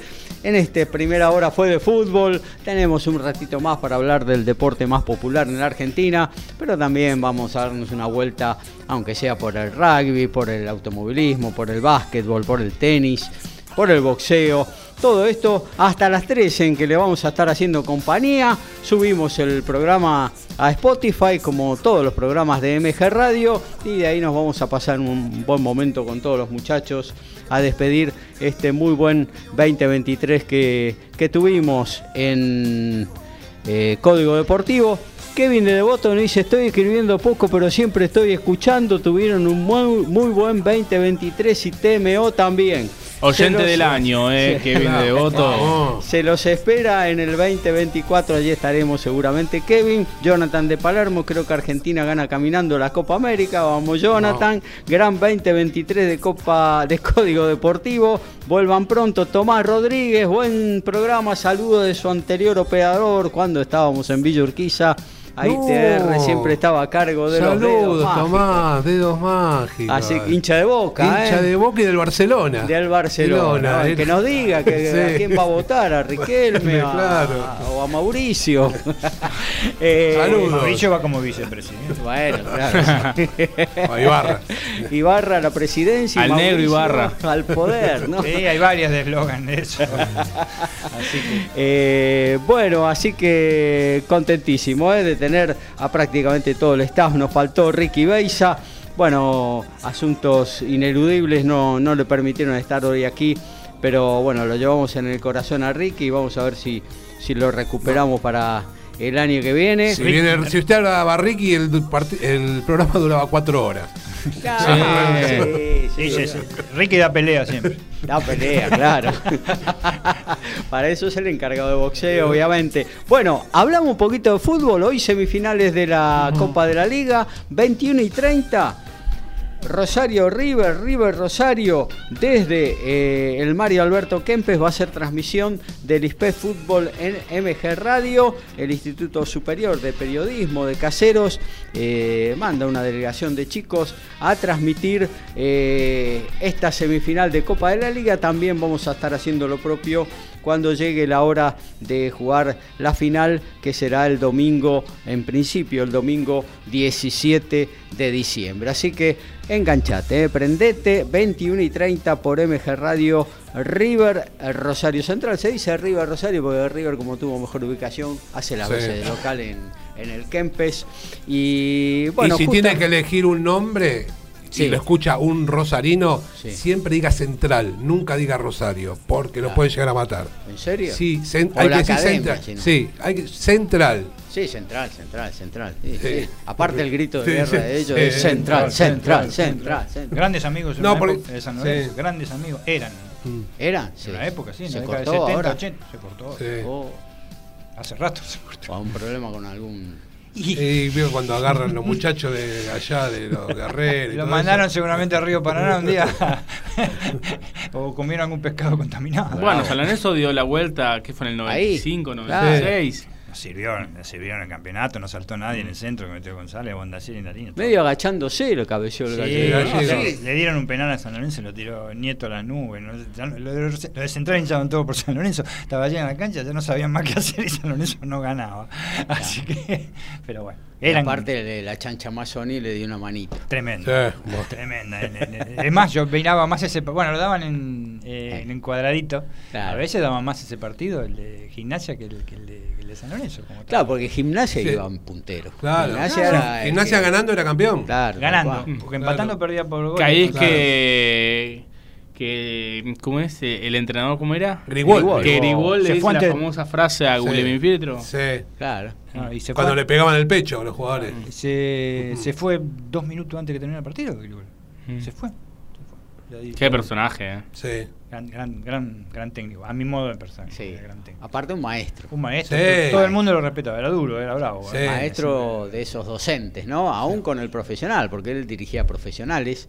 Alguna vez tuvo en inferiores también, Sí. pero dirigía a profesionales y a los chicos, sobre todo, que llegaban Sí. a primera división, esos que estaban desesperados por comprarse el primer coche, Ah, ¿no? famoso, el chico Sí. que hace es comprarse el auto, dicen. Sí. de la los guiaba, los guiaba. Los guiaba y le decía, a ver, mostrámelo. Y le decía, ¿dónde está el inodoro acá? No, Sí, eh, no, una barbaridad. sí. Él les hacía. acá- cada uno tenía que tener sí. un oficio o estudiar algo. Sí, no. En primera división y en reserva. Una cosa de loco. Sí, Pero- sí, sí, sí, sí, sí. Lo hizo, lo hizo, lo hizo. Lo hizo, Gribol lo hizo. Ha sacado eh, un jugador de ferro a Costa. ¿Ustedes se acuerdan? El Sí, 10, el 10. sí. O sea, Sí. bueno, hace un golazo a River que como Maradona. Se lo dio a todo el sí, mundo. sí. Lo sacó al partido siguiente. Porque dijo que había tres o cuatro eh, jugadores de ferro este, en posición de gol. Si usted no lo hacía, pero lo hice. Si usted no lo hacía, es así. Una, una frase, me acuerdo de, de Grigol, para ir cerrando, eh, que siempre decía que la AFA te, era buena porque te regalaba un punto. Por todos los partidos empezaban 0 a 0. Era cuestión tuya poder conservarlo. Era como Bilardo que decía, sacás, metes un gol, vas ganando. Claro. Es una cosa. Bueno, es que- Bueno, 18 horas, Godoy Cruz Platense se va a jugar finalmente en San Nicolás. Iba a col- jugar, en principio estaba definido el coloso Marcelo Bielsa. Eh, finalmente se trasladó eh, por el tema. Eh, bueno, por el tema político, ¿no? Asunción de nuevas autoridades Sí. y demás, eh, tema seguridad. Se va a jugar en el único de San Nicolás, lindo Lindo estadio. estadio, ¿eh? Sí. Lindo Es estadio. más, 20.000 personas. Pero está muy- Lindo. Ahora, muy- si todos se llaman estadio único, sí. ninguno es único, ¿no? Claro. Claro. No, eh, eh, aparentemente el partido de San Miguel y mm, Douglas Hay iba a ser ahí. Claro. Eh, entonces ahí vino el, el tema y este, porque Douglas Hay quería que más que nada fuera ahí porque era más parejo el tema Sí. de, de- De la del distancia. trayecto. Sí, Ahora bueno, con respecto a eso de la distancia, el partido Colón Gimnasia habían propuesto jugarlo también ahí, Sí. porque la gente de Colón hizo 180 kilómetros y la gente de Gimnasia hizo muchísimo más. Pero bueno, eh, la capacidad de Era 20.000 muy chico. personas era muy chico para, para 12. La capacidad y a veces la seguridad tiene en cuenta Bien. también el recorrido de ambas parcialidades para llegar al estadio.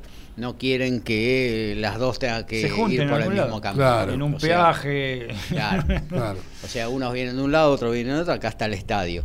Eh, eso se tiene en cuenta, por eso a veces eh, no es equidistante con la sede Claro. de cada uno, ¿no? Claro. No, no se, no se puede No, lograr aparte eso. no, que tenés que hacer- fabricar un estadio para un partido para que quede justo en el medio de los dos Claro. eh, rivales. ¿no? Es difícil, es Sí. difícil. Aparte, las gobernaciones han puesto mucha, Sí. mucho dinero. Por ejemplo, la de Córdoba, Córdoba. eh, con el, el Mario Alberto Kempes, eh, River le tocó con Belgrano el primer Sí. partido, Sí. pero ya estaba destinado, Ya estaba River, destinado, eso que, que River iba a jugar ahí. Sí, contra River ya lo sabía incluso y este y le gustaba jugar Claro. ahí también. Este, Claro. Pero sí, en realidad era visitante, como comentamos recién. Este, Pero bueno, ya estaba destinado ahí. Es uno de los mejores estadios de la Argentina. Es- Hoy en día es un hermoso. Sí, es muy lindo. Es muy lindo el estadio. de- Yo conocía la otra versión, la conocí personalmente, era lindo, pero era. Era viejo, chiquito. ese. Claro, era viejo. Era la- la- lo que tiene es que tiene las este tribunas muy lejos del campo de juego. Sí. También. Pero este era eh, se hizo igual que los estadios del Mundial Yo el 74 gol de del Alemania. Topo Gómez lo vi así, la pelota no la veía cuando No. iba a entrar y no entraba Muy lejos. nunca. la- Muy lejos. que- Eso, eso eh, históricamente de tener la, la pista olímpica, Claro. eh, le- la verdad que le y es el quita único mucha distancia. casi que la conserva. ¿eh? Sí. ¿El de Mendoza no la tiene? No, nunca tuvo. No, nunca tuvo. Es no un- tuvo. este, está, está bien porque está atrás del arco, es eh, como San Lorenzo. Viste que no, no quedan pegados. Es verdad. Claro. Mm. Este, y está, ba- está bastante bien. Es un lindo, está muy lindo. La. Mendoza es mucho más alto. mucho más alto, eh, viejo también, pero Sí. siempre Sí. lo han refaccionado. Sí, lo este, tienen bien. En la Copa América de acá lo refaccionaron. este, entonces- El, de, el del antiguo Chateau Carrera era de altura, las tribunas más o menos del de Mar del Plata. Un- Claro, era algo muy parecido. Que similar. fueron construidos bastante similares. Igual Sí. es, este, porque se, se tomó el ejemplo del Mundial de Alemania en 1974. El Ujú. el estadio, eh, los nuevos que había hecho Alemania, como el de Helsenkirchen, este, eh, eh, es- el de Helsenkirchen era igual que el Chateau.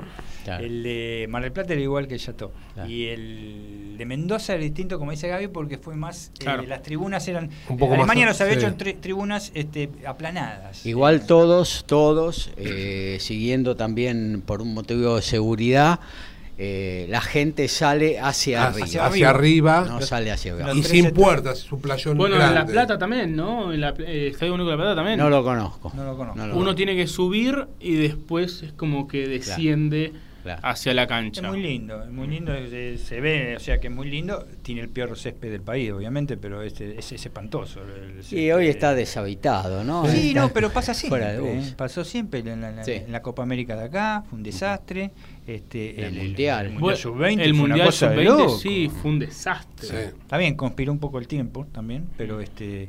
Y, y bueno, después los otros estadios lindos que han hecho es este, este de San Nicolás, que realmente es muy lindo, la El Pedrera, San- que es muy lindo. de lindo. Ciudades Lindo. es muy lindo. El Madre de Ciudades es hermoso. es Es chico. el chico. de Santiago del Estero es impresionante. Sí, el que hizo un el, estadio de el hockey sobre césped que tiene ahora, este, Y increíble. el que quiere hacer un estadio así modelo tipo el de San Luis ahora es Tucumán, que se dice que se quedó atrás y están ahí Sí.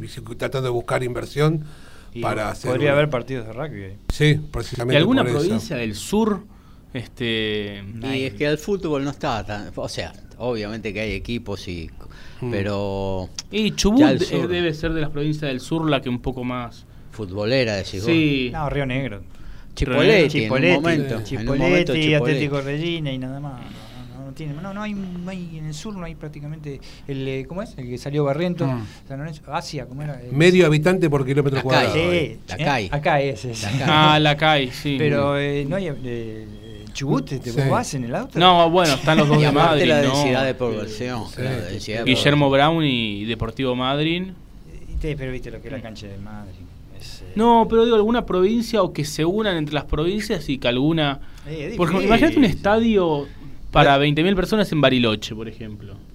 Y no sé. Le agregaría. Suena lindo. Sí, Sí. suena lindo. Para recitales No en también. el que estaba Boca de Bariloche, era el que estaba, me acuerdo. Sí. Boca de Bariloche Está que Chicago de Bariloche jugaba también, Pinino, ¿no? Pinino, Pinino más jugaba. Claro. Este, y lo de Santiago es este sorprendente. Sí. A ver, eh, después a- cada uno haga el análisis que quiera, Mm. porque es sorprendente por el estadio que hizo, por el increíble autódromo que tiene, Ujú. autónomo para hacer Fórmula 1, el que tiene, no solo para el GP de motos, es para hacer Fórmula 1, el Sí, autódromo sí. que tiene. Ahora una Va a venir el indicar ahora.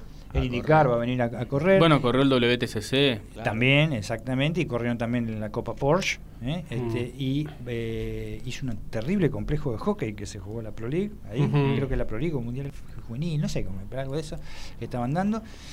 Es sorprendente la cantidad de, de- aparte, buenas cosas que hace, porque no es que hace un estadio así nomás. Claro. Y el de la Pedrera también está lindo, el de Villa Sí. Mercedes. Es Sí, un- también, Es un también. lindo estadio. Más pequeño, pero- Es más pequeño. Está bien, es acorde eh, población. Sí, donde- sí. Claro. Por eso Santiago también. E- Ese lugar donde está el de Santiago, que está el puerto de carretero atrás, era un basural. Como. Chateau Claro. era un basural en su momento, en el Claro. 78. Este, el de Santiago del Estero, es tremendo el basural. Que ahora se convirtió en algo que van a hacer más cosas incluso. ahí. Así Bueno, que, ahí, están, ahí están eh, los equipos. Equipos, qué sé yo, platense, yo no, no puedo creer. Sí, no puede ser, que haya llegado tan lejos, ¿no? A dos partidos de. De jugar una lograr- Libertadores. Sí, a dos partidos jugar a la Copa Libertadores. Increíble, increíble. La verdad, es lo- un, un club que ha crecido mucho, que la dirigencia está trabajando bien, muy transparentemente, que está reinvirtiendo todo lo, lo- lo que queda Y está creciendo. Hoy está en la Liga Nacional de Básquet, está cuarto, quinto en la Está, Liga está jugando muy bien, le, sacó el- el- después de ocho partidos a San Lorenzo, le, le- le- le ganó el martes pasado, el lunes pasado. Claro. Este, pero anda bien, anda, anda, anda muy Le bien. ganó Instituto ayer. Le ganó Instituto ayer, le ganó. Instituto. Sí, sí, sí. Eh, no perdió nunca en Vicente López. Bueno, cosas que Estadio único de Vicente López. ahora van a hacer, ahora van a hacer toda la platea, la van a hacer toda nueva, con palcos nuevos de prensa. eh, La cancha mejoró mucho. Sí, desde ya. sí. La Y si les entra dinero de la Copa Libertadores van a poder armar bastantes cosas. Bueno, Sí. Patronato, ese dinero que ingresó, decidió no invertirlo tanto en el equipo, en el plantel, sino en, en obras. Pues bueno, ven una oportunidad histórica. Es decir, Sí. vos podés estar en la B. Siempre está bueno crecer en infraestructura. Sí, siempre. Aunque Me casi- parece que es el primer paso, ¿no? Porque- se le fue la mano, casi, casi se va al federal. Claro. Sí, Este, sí, sí, anduvo sí, sí, ahí sí, sí. coqueteando en unas Claro. fechas Pero digo, vos no podés este, gastártela toda en el plantel y después no tener infraestructura. En cuanto flaquea un poco el plantel, te quedaste sin una Seguro, cosa y sin la otra. Lo sustentable es lo otro. Pero bueno, Patronato ascendió, tuvo la suerte de estar en primera, pero eh, no es más ni menos que una eh, que una sociedad de fomento prácticamente. Sí, sí, sí, es, un club eh, muy chico. Este, es un- barrial, se podría decir. no una, sé. como se dice, las iglesias, una Claro, algo Sí. así, es una ¿Eh? esas, un conglomerado sí. de eso. Claro, porque no, no, no tiene hinchada, no. Y no, eh, si no llegaban, ¿te acuerdas? La final con la final. este, Bueno, en Riestra tampoco. Había mil personas en Córdoba. era- o sea, ha salido en las redes sociales un montón, habrán visto las fotos, comparan el estadio de Riestra con el de Maipú. El de Maipú Sí. de Mendoza también eran mil personas más, eran 3.500 tienen de y 2.500 tienen el de Riestra. este, eh, esas son las cosas que... Claro, no- pero sí. Maipú dentro de todo tiene, vos ves, dos Sí, podría llegar a jugar en el estadio de Mendoza o, o en el de Gimnasia de Grima en Mendoza. Eh, eh, no creo que en el Independiente de Rivadavia, porque Independiente de Rivadavia lo está reformando. Sí. Este, eh, pero eh, y Godoy Cruz ya tiene su estadio. Godoy Cruz también Ya tiene su estadio. usar. Pero eh, llegaron a la final dos equipos. O sea, si yo comparo, tengo todos mis parientes allá en Río Cuarto, pero si yo lo comparo con Estudiantes de Río Cuarto, el estadio era monumental al lado de los tipos. Mm. Grandísimo el estadio de Estudiantes de Río Cuarto. Y quedó afuera realmente con equipos que no. Riestra es un- ya está, salió campeón. ya Sí. está, no, no se puede, es decir, salió campeón de reducido, perdón. Este, no se puede decir nada. ya, este, yo, honestamente, el- el- el- el- la propuesta que hizo Riestra de cómo ganar los, los partidos, este, lo consiguió. El objetivo estaba este, partido por partido con los tipos. La barbaridad que, re- que hizo fue con- en, en San Martín- en Tucumán, con San Martín de Tucumán. Sí, no Tucumán. solo por la patada en la cabeza. La patada en la cabeza fue lo menor. Las cosas, la cantidad de infracciones que hizo, pero alevosas. Al no haber bar, no haber nada, Claro. los referís, y malos referís que hay, pues era Ceballos, ¿no? El de, Igual el Ceballos. está comprobado que... Ya sé, pero no, Sí. pero eh, este mucho- estos muchachos de Riestra en ese partido con Tucumán, yo no sé si no habrán tomado algo, en serio te lo digo. eh, Este, no le- De Matei parecía Matera. el claro, eh, se te operaba en la cabeza. Sí. Este, pero no, pará, todo lo, lo de atrás, todo te, te, Sí, te- todo. te ilustran. Hay uno del 6 que es un morocho que te, te mete miedo. Iribarren. No, este, y, y- Tobo. El- Ya está, ya todo eso quedó atrás. Quedó ya está en atrás, ya primera. está, Ya ya, está, ya está. en Igual- primera, no se puede decir igual- nada. Parece igual- quieren jugar en San Lorenzo. Es un club de Pompeya, todo No, huracán. no, pero Sí. no. no. Este, Yo creo Lorenzo, que- eh, eh, o sea, eh, en la tribuna de San Lorenzo, mil Riestra tiene que jugar en un estadio más chico. ¿Para qué va a jugar en San Lorenzo? Para tenerlo vacío. Que le alquila barracas, ¿no? Claro. Eso es lo que no se entiende. Tener dos, dos estadios ahora, este, eh, eh, eh, Riestra y Que Barracas, vaya Argentino Junior, como Barraca se fue al Boys en un momento. Ya está, con esos estadios le alcanza. Pero Barroca no lo can, ¿viste lo que es Barroca? No, lo Sí. No, No, no, hay hinchada. No, está haciendo reformas Ah, ahora. Sí, ya sé, pero ¿a cuánto va a llevar? Deberían jugar Barracas y, y Riestra al mismo tiempo, hacer de local al mismo tiempo, a ver si ahí Por algo tenés esa cancha. ¿Por qué No, tenés sí, esa cancha? sí, Porque son dos. Sí, obvio. Eh, Barracas son dos.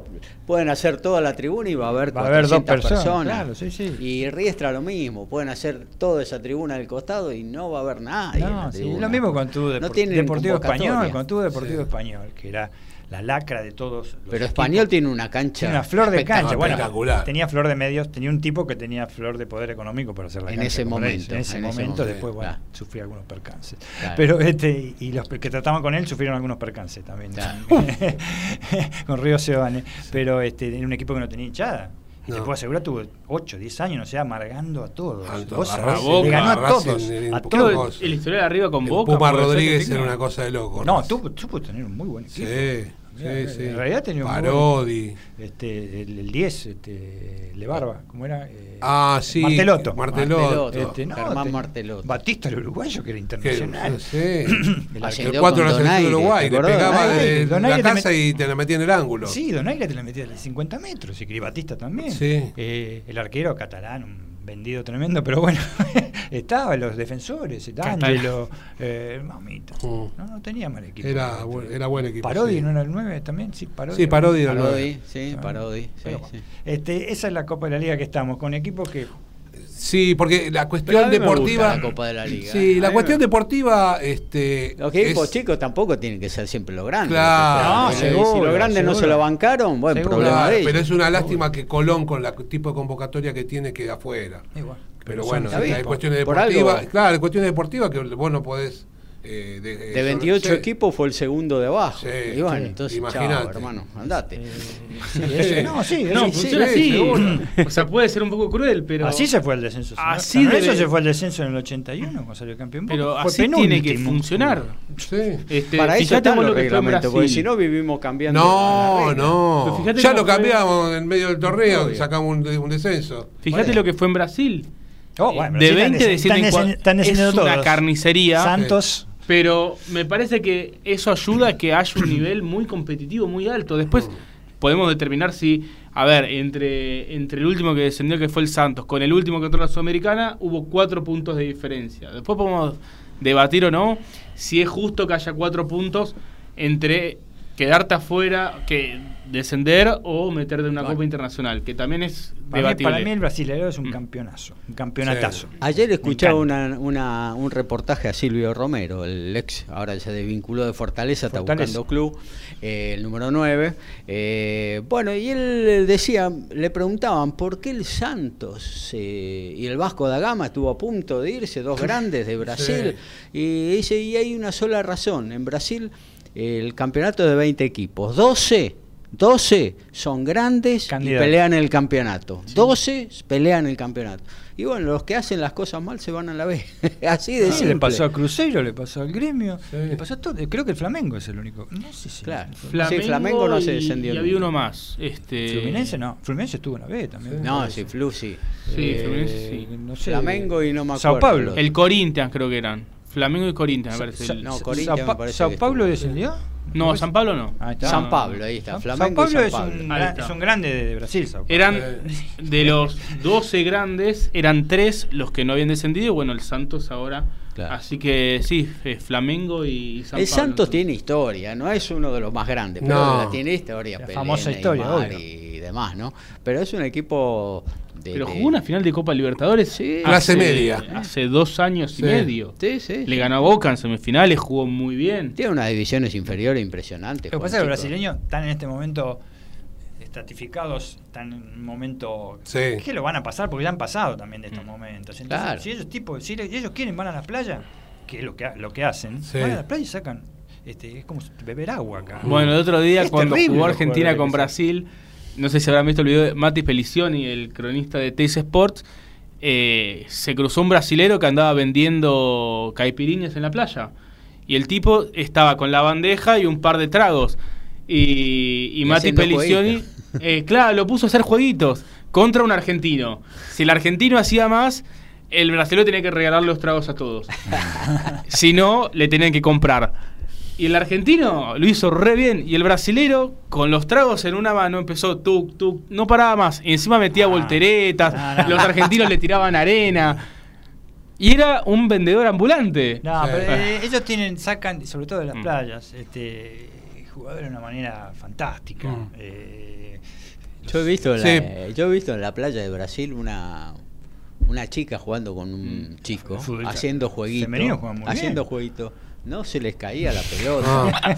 y la chica hacía así, la pasaba por abajo, por arriba, con el hombro. No, impresionante. fuerza, La Bueno, fuerza- la fuerza es como, como hablando de gente que conocida, como recién decía el compañero acá, Daniel, Bilardo siempre dice, aprovechemos porque el día que se den cuenta jugamos todo por el segundo puesto. Seguro. Sí, sí, sí, sí. Menos mal que les gusta la fiesta, ¿no?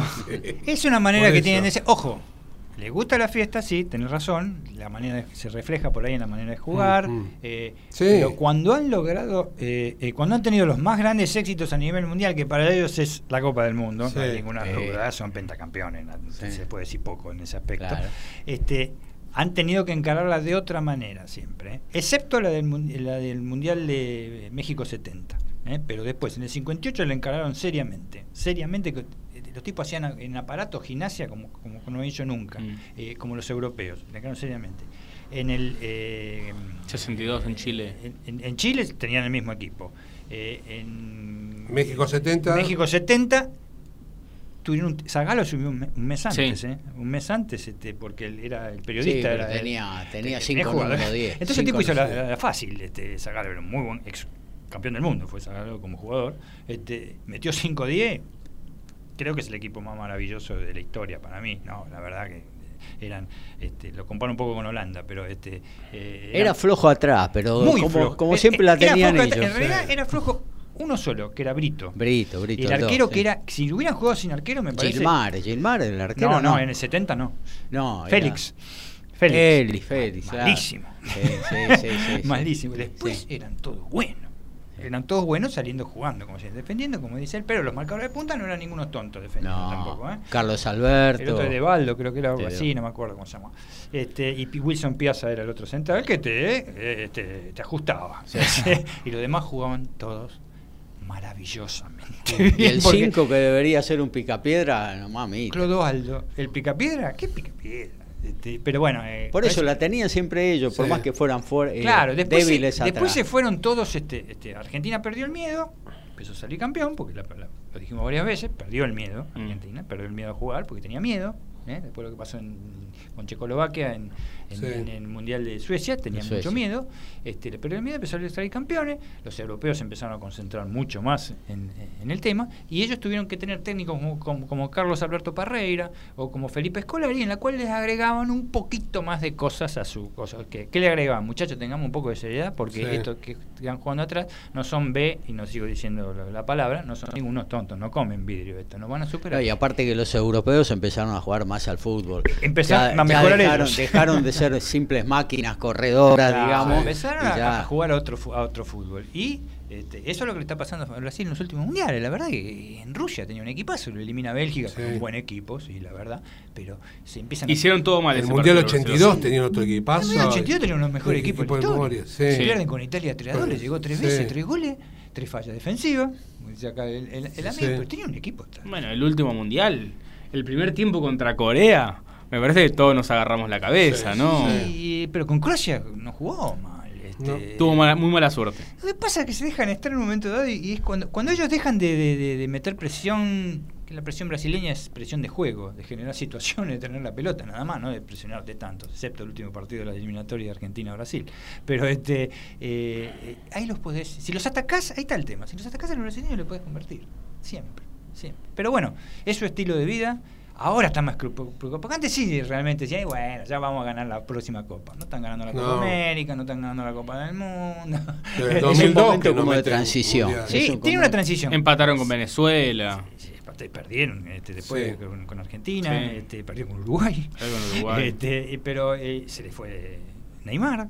Por más que no estuviera jugando bien, Neymar era, eh, estaba Neymar. eh, eh. Se va Neymar con Uruguay y empieza a dominar Uruguay. Sí. Y, pero si se ponen serios otra vez y se ponen a sacar jugadores, como Escolari decía, nosotros tenemos millones de jugadores. Sí, tenemos millones de Sí. jugadores para sacar. dice. Es muy difícil elegir. Ah. si ponen a trabajarse seriamente, son los mejores. Para mí, ¿eh? Para mí. Pero bueno, tiene un estilo de vida que por ahí este, este, Les juegan contra. a veces en le ese juega en contra Mm. y a veces, como en el Mundial del Sí. 70, este, le jugó a, fa- a favor. ¿no? Y lo demás que han progresado mucho. Sí, es cierto. Han progresado mucho. Sí, sí, tal cual. Bueno, eh, vamos a hablar de un poco de otra cosita. Yo les cuento a nuestros oyentes, les agradezco que estén ahí enganchados, prendidos, cerrando este año 2023 con nosotros. Eh, hay dos muy buenas peleas esta noche, eh, en un año que va a terminar a todo por en cuanto al boxeo. Robesi, el tren Ramírez, el cubano, defiende, defiende su título frente a Rafael el Divino Espinosa, el mexicano. Es el eh, pluma de la OMB. Hay un muy buen fondo con la gran esperanza boricua Sander Sayas, 17-0, 11 knockout frente al español Jorge Fortea. Pobrecito lo pusieron ahí para que eh, el amigo boricua eh, sume otra victoria por nocaut. Eh, y en otro eh, combate, Regis Prograis defiende su título super ligero CMB frente a David Hane, que viene invicto y viene de barrer la división de los ligeros, ganando todas sus coronas. Así que va a ser esta sí, una muy, pero muy buena pelea. Es la segunda defensa que hace Prograis de su título. Las dos están para ver esta noche. Prograis Hane va a ser eh, por Dazón, la otra por ESPN. Va a haber dos muy buenas veladas para elegir. Eh, ¿Cómo anda el básquet ahí, Boca 15? Partidazo en la Partidazo, Boca. ¿eh? tremendo partido. Falta un minuto 28 segundos y está ganando 15, 66 a 65, como siempre, bajo goleo en, Claro. en Argentina. Pero este eh, Boca fue casi enfrente, yo te diría el 80% del partido. ¿eh? Claro. Está bien que dura cuatro cuartos, obvio, ¿no? Pero Claro. está jugando contra un equipo bastante serio que tiene un récord de 11-1, o sea, perdió un solo partido y va por el por el por el 12-1. Pero no, no está nada definido, queda un minuto y te podría decir que, bueno, no, casi le empata a Boca, pero no. Este, está, está bastante equilibrado el partido, un partidazo, realmente. Muy dinámico, ¿no? Muy, hace rato que no, no, no ve- no veía así. Lo que sí, bajo goleo. Bajo goleo. Pocos Eso. cortes. Este, no, pero hubo infracciones como la de este momento. Mm. Pero Kimsa es el, un gran candidato el este, este, a, a- a campeonar junto con Olímpico. Y para mí, yo tengo la- las fichitas, como siempre, aunque está lejos ahora, en, en Instituto de Córdoba. ¿Eh? Instituto. Que, que me gusta mucho, es un equipo Sí, está muy parejo, se han ido muchas Yo- figuras. De ese póker y sumando a Boca de ese póker. Es rara la salir. liga sin Atenas, ¿no? De- no. No, porque los últimos ocho años realmente no hizo nada. realmente. No, bueno, pero- ¿Y va a Peñarol ahora?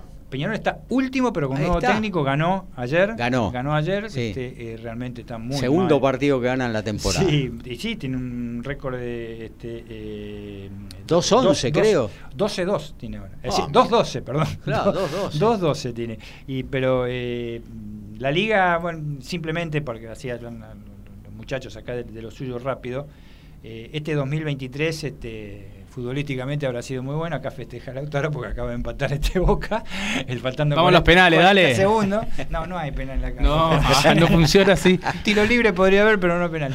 Pero este y, pe- un año realmente para olvidar en el básquet argentino. Oh, sí, a nivel Bueno, selección, a claro. nivel selección y eh, eh, ha resurgido un poco de manera internacional en clubes con esta victoria en la Liga Sudamericana, que no es, no es poco lo que hizo Se, el se encendió una llamita de esperanza con el sub-17. Con el está. sub-17. Y bueno, lo que habíamos hablado y lo que todos dicen con las formativas inferiores en fútbol. En Claro. básquet se le dice formativas, no sé cómo se le dice en rugby, juveniles, no sé. Sí, los juveniles. Exacto, todos tienen un, un- un- Término diferente. término diferente y hay que insistir con eso. Se terminó la generación dorada, ¿eh? como, como cuando No, dijo sí, Alfredo claro, ganó sí. Riestra, ya está, muchachos. Obvio. ya está. Se terminó la, generación Y dorada. algunos jóvenes que están en- como en una edad media para pegar el salto, Juan Fernández, bueno, Juan y Marco que se, le- se Sí. rompieron los ligamentos, Se ahora tiene los para un ligamentos, tiempo, hay que pero, es esperar, un, pero- es un muy buen base. Eh, vamos a ver, este, ahora tenemos cuatro años prácticamente Claro. para, para reconstituir esto con torneos internacionales. Olvídense el tema de las América Cup, porque en básquet las América Cup, realmente si fuera tranquilamente Peñarol a representarnos, este, podría ir tranquilamente porque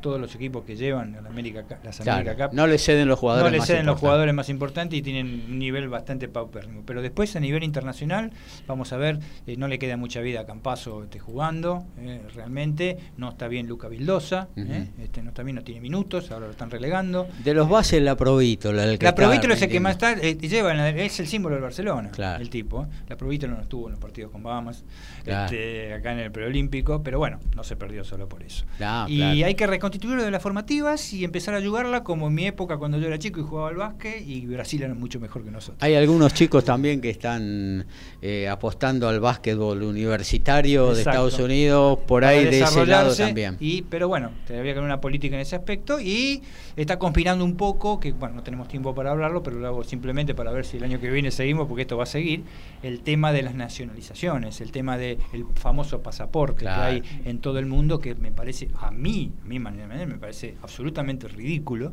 Sí. Este, no es como el rugby. En rugby también pasa. Sí, pero El rugby es un está- escándalo. Es un escándalo también, pero ya hay muchos afincados que ya nacieron en el lugar donde están, donde, donde están viviendo. Sí. Pero en lo de, en lo de, eh, en lo del básquet, jugar porque tu abuela era bahameña. Bueno. Bueno, vos sos un NBA. Claro. Vos sos un NBA. Estadounidense, lo- claro. Estadounidense, lo sufrió Argentina. ¿Y cómo? Bahamas, por Dios, no tiene estadios Bahamas para jugar. Trajo tres NBA y nos destrozaron los tipos. Dos jugando, dos jugando y está bien porque nacieron, nacieron en, en. Bahamas, nacieron en más.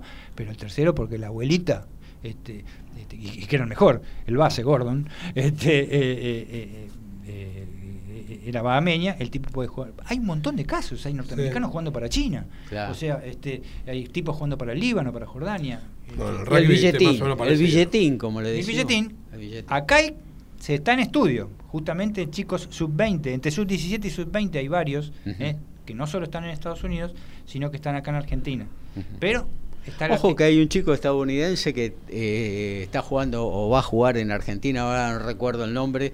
Los padres eh, están radicados de, Sí, sí, desde sí, bueno, es- es- podría ser, pero tiene que permitirlo la Confederación Argentina de Básquet y el gobierno de, de- de- de Argentina también. ¿eh? ¿Eh? Vos sabés Claro. que no pasa eso en fútbol, no pasa eso en, en, en básquet. Bueno, no en rugby no. en rugby. rugby es un una cosa de loco, porque mira, es por- en rugby puede ser por residencia, por haber nacido o por eh, tus padres. Bueno, Pablo Matera no tuvo oferta de Nueva Zelanda, ¿puede ser? Eh, la verdad no recuerdo, pero sí recuerdo un caso muy especial de el hijo de Michael Nynak, que, que jugó a- eh, jugaba en Inglaterra, podía jugar para Inglaterra, pero había nacido en Italia, podía jugar para Italia, pero como el papá era australiano, podía jugar para Australia. La verdad que es eh, una, una cosa que no, no tiene sentido. Y el básquet ¿no? se está haciendo lo mismo. No, es una cosa. Aparte, el- la, reside- la residencia es por poco tiempo. A los tres años, si no jugaste para un seleccionado, podés calificar para el otro. Lo mismo en el básquet. Y bueno, en, el- en este mundial último que se jugó, salvo Argentina y Sudáfrica, el resto de los, equi- de los equipos sí tenían algún extranjero en su plantel. Mira, En eso el fútbol es un poquito más ordenado Sí, por sí. ahora, porque bueno, eh, no, tenemos el, el caso expreso de Francia, por ejemplo, y, y ahora cuando vi su 17 claro, pero de una vez que Alemania, jugás, una vez que jugás para uno ya no ya podés está, jugar para el- otro. vi su Claro. 17 de Alemania que salió, este, que, que salió campeón Alemania, sí, salió Claro. campeón. el- eh, si el Führer veía ese seleccionado, no sé, le agarraba un ataque de caspa. del Sí. 17 por, por ese- Pero bueno, la mayoría Ojo, son, alemanes. son alemanes. chicos nacidos en el territorio alemán, sí, porque ya están radicados Sí, en, en sí. Alemania. Eso es otra cosa. Porque cuando están nacidos no puede decir nada. Pero eh, las aberraciones estas de poder jugar por varios seleccionados porque tenés un No. papá australiano, una mamá neozelandesa, un abuelo italiano y, Sí. y una abuela Elegís japonesa. uno y chau. Eh, ojo, es, eh, No, es, es que- un nacionalizado por, por, por temporada se puede hacer, ¿eh? No, acá no. En básquet. Creo que en, Acá en rugby no, rugby vos lo- en que básquet es, quiera. es uno. Cuando pase y el control, el tema de los pasaportes, qué sé yo, es tremendo. Eh, Claro. Tiene que estar todo actualizado y que el gobierno lo autorice. Pero lo que se está discutiendo en la FIBA, este, y más que nada con la Federación eh, Europea también de, de básquet, es este eh, el tema de poder ampliarlo a tres. Claro. Esta es una gran lucha de Pichot también, ¿no? Que Sí. lamentablemente no llegó a ser presidente de la entidad madre del rugby y bueno, llevarlo por lo menos a cinco años quería. Lo cual es una locura porque hay jugadores que juegan un mundial para un país y al otro mundial lo juegan para el otro. Claro, tal cual. Como pasa con equipos jugadores tonganos o samoanos que jugaron para Nueva Zelanda y Claro. el otro lo juegan Fiji, Sí. Bueno, Tongo hubo con Riestra, no. Ah, pero Ah, no, no, eso es otro deporte. No, acá en fútbol eh, está un poco más. El lo que pasó a Navarro Montoya. Sí, Mm. claro. Jugar un partido, dos partidos, juego de eliminatoria que lo, lo reventó Paraguay el mundial, para el Mundial 86. Navarro Montoya era el arquero de pa- pasarela, lo querían sí o sí. Sí. Lo que- y hubiera solucionado varias cosas, no tuvo nunca buenos arqueros Claro. pasarela en la selección. Pero en el fútbol es otra cosa. Hablamos un poquito de tenis, eh, porque Carlet finalmente hoy juega semifinal, ¿no? En Hoy Montevideo. juega semi, sí, en Montevideo contra Renata Zarazúa. Le ganó ayer el duelo argentino a Riestra. Sí, y además se metieron después en la final de dobles. Ah, mirá. Estas cosas que, que tiene el tenis que te toca enfrentarte y después un rato más tarde puedes tener que, que jugar una final o una semifinal. Eh, van a estar jugando primero Lourdes a las 5 de la tarde ante Renata Zarazúa, tenista mexicana, 123 del mundo. Una de las jugadoras más regulares que tiene esta gira, hizo semifinales la semana pasada acá en Buenos Aires, perdió contra Laura Pigossi, un partido que lo perdió ella en algún punto porque iba 4-1 arriba en el tercero. Van a estar jugando a las 5 de la tarde, hora de la Argentina. Lourdes contra Zarazúa, una Lourdes que ya está 126 del ranking WTA. Si gana hoy, se mete entre las 120, es decir, prácticamente asegurada que va a ser cabeza de serie en la cual de Australia. Con el triunfo de ayer, eh, además asegura ser la número 2 de Argentina a final de temporada. Y después, bueno, más tarde la segunda semifinal, Diane Parry contra Robin Montgomery, que ambas de, de- eh, Parry de 21 años, Montgomery de 19, Montgomery campeona del US Open Junior hace dos años. París le ganó a la, a la Marplatense, ¿no? Claro, le ganó ayer a Solana. Claro. Eh, un partido que, que bueno... Lo venía Solana- llevando bien, le ganó el primer set. Bien. Le ganó el primero, estaban ahí muy parejos en el segundo, se desinfló después en el tercero. Le pasó lo mismo contra Pigosi la semana pasada. eh, es decir, el nivel de Solana en cuanto a nivel está. Resta quizás aguantarlo un poco más desde lo mental y desde lo físico. Pero bueno, después más tarde, Lourdes y Julia Herrera contra la británica Christie y la colombiana Liz Arazo estarán jugando la final. Lourdes que ganó el título de dobles, ¿no? Recordemos la semana pasada acá en Buenos Aires, jugó la final de singles, después jugó el mismo día dos partidos más de dobles. Eh, fue campeona con la griega de Espina Papa Mijail. Bueno, hoy puede ganar junto a Julia Herrera que, además están muy muy cerquita en el ranking de doble, está una arriba de la otra, eh, 220 y dos- 221, que, que bueno, siempre suma tener buen ranking de dobles, así que eso es lo que tiene que ver con Montevideo y después por supuesto tenemos el Interclubes de primera que acaba de terminar el primer punto de la serie final entre Gimnasia Esgrima de Buenos Aires y Ferrocarril Oeste, Francesca Mattioli que juega Jugó, perdón, para Italia, ahora está jugando para Argentina, una chica de 17 años que es enorme, mide 1,75, es grandota, parecida físicamente a Solana Sierra. Le acaba de ganar a, a, mm, María Victoria Domina, le ganó el primer partido 10 a 2 en el Super Tiebreak. Así que Jeva, eh, perdón. Ferro, Ferro queda a un punto.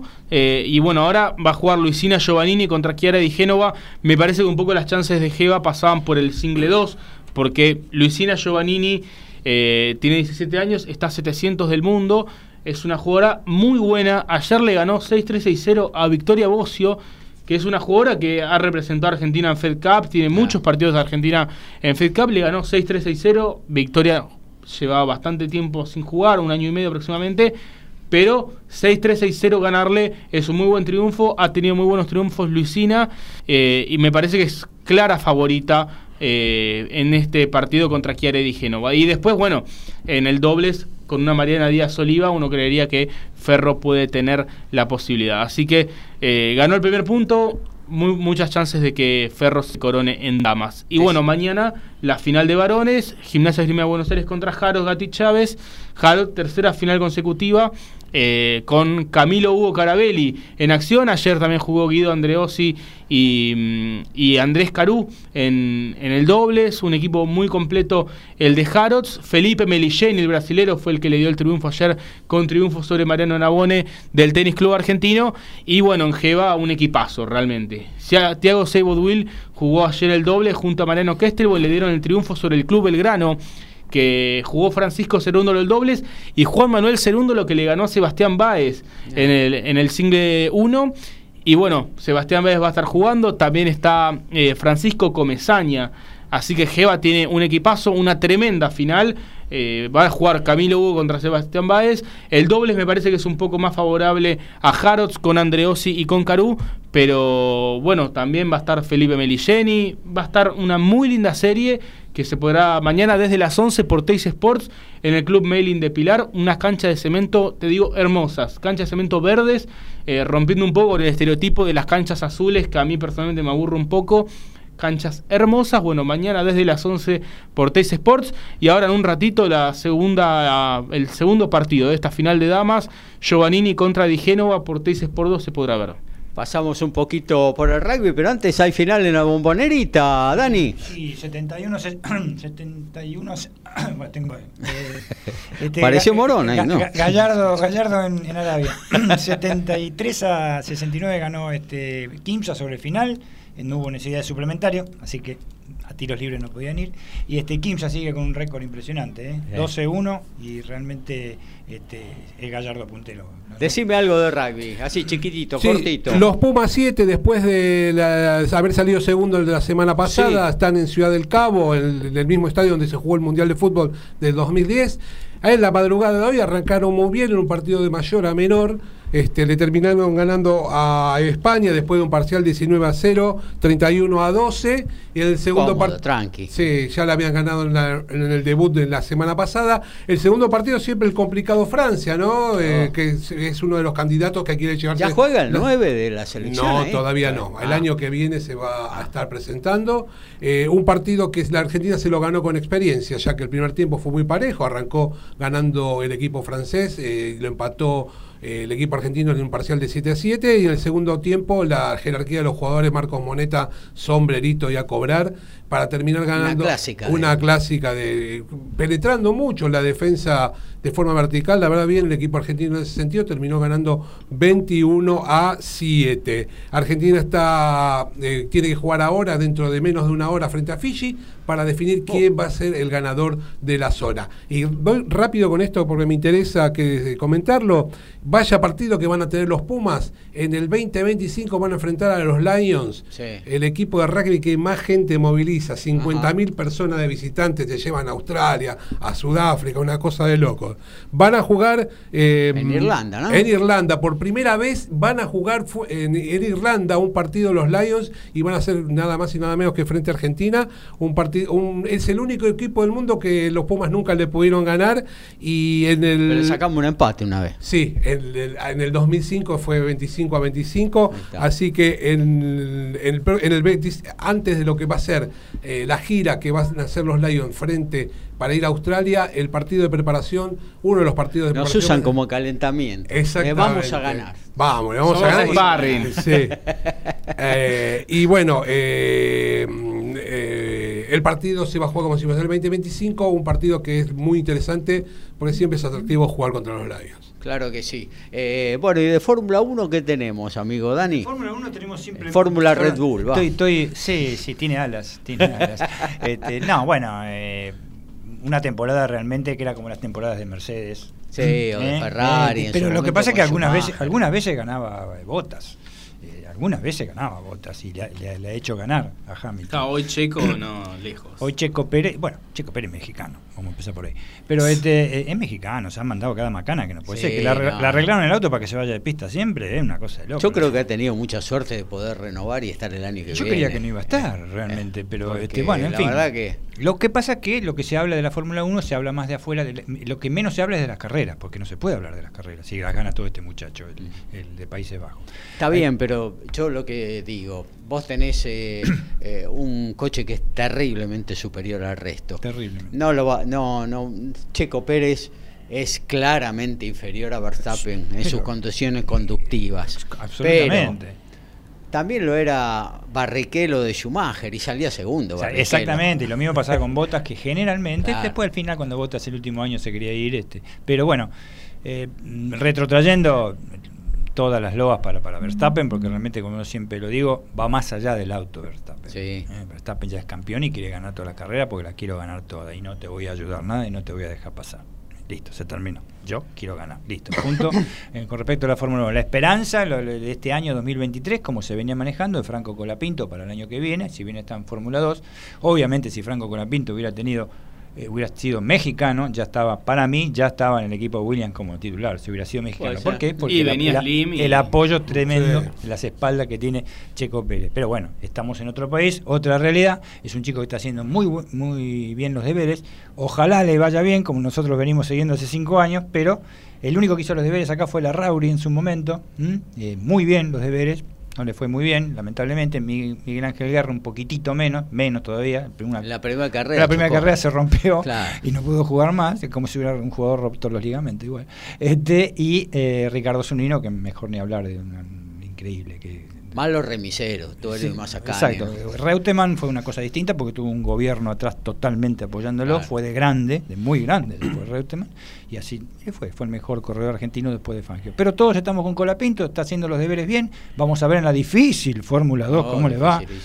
es dificilísima la Fórmula 2. Con En- una ventaja tiene Colapinto, discúlpame. Sí, por favor. Eh, la ventaja es que eh, cambia el coche. Hay Exacto. coche nuevo para el año que viene, entonces todos los pilotos, que van a ser muchos, que repitan temporada, Sí. 2023 en la 2024, van a tener que readaptarse a ese coche nuevo, cosa que Cosa le pasa a no van a tener ventaja sobre Eh, Colapinto. en ese Exactamente. Eh, ya ha probado Fórmula 1, gracias a Dios. O sea, es una cosa histórica, realmente.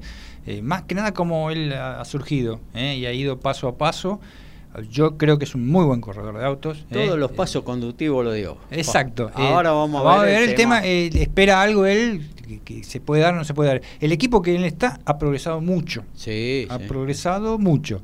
Eh, me tengo que tragar las palabras con el tailandés, porque Sí. Albon realmente ha experimentado mucho Muy y buena muy bien, muy buena Muy temporada buena. el equipo Williams, este, y no solo, sino de Tester también. Sí. O sea que el tipo es inamovible, y si aparte si fuera inamovible, tiene atrás el apoyo del padre. Albon y Sunoda son los dos. No, su uno es japonés y Albon es tailandés. No, no, no, en Williams en no. el equipo. Sa- eh, Lorenz Sargent, un Ah, norteamericano. sí, sí, sí, de sí. milagro está. Está porque es Sí, norteamericano. cumple el cupo una, una de macanas por impresionante. Una carrera más o menos Y buena. porque Williams es Dorilton, que es Y porque norteamericano. bueno, Williams es totalmente un equipo norteamericano, ¿no? Desde ya. Claro. Parecía que no lo iban a confirmar, se confirmaron todas las caras ya para el año 2024. Este, pero eh, Albon ha sido este, el baluarte, de- ha tenido muy buenas carreras, sorprendentes. Sargent yo creo que sobre el final de temporada también levantó, un poquito. mejoró un Sí, poquitito. sí, Eh, mejoró. por lo menos no rompió tantos autos. Sí, ¿eh? claro. Eso es el tema, ¿eh? que es cosa muy distinta a Leclerc, que sigue rompiendo autos que da calambre. A, Sí, pero no lo paga él. a Sainz, a, a Carlos Sainz, que Claro. sigue rompiendo, a pesar de la única victoria de Ferrari, sigue rompiendo autos que da calambre. Estaba tecleando, pero bueno, en Ferrari puede estar tecleando todo el año. Eso, Sí. te pueden sacar cuando quieren. Pero eh, hagamos apuesta por Colapinto. Lo que va a hacer la Fórmula 1, kilos A, realmente. Porque si sigue todo así, este, no, hay- fijate, no- no hay vos- con qué darle a. Vos fijate que a van a tener que repetir muchos pilotos acá en la Fórmula 2, porque no hubo movimiento en la Fórmula movimiento en 1, la no se, no se mm, ninguna butaca libre, entonces ¿cómo, ni, cómo ni Alonso se va, mira que tendría que ir, el gallego que se deje joder ya.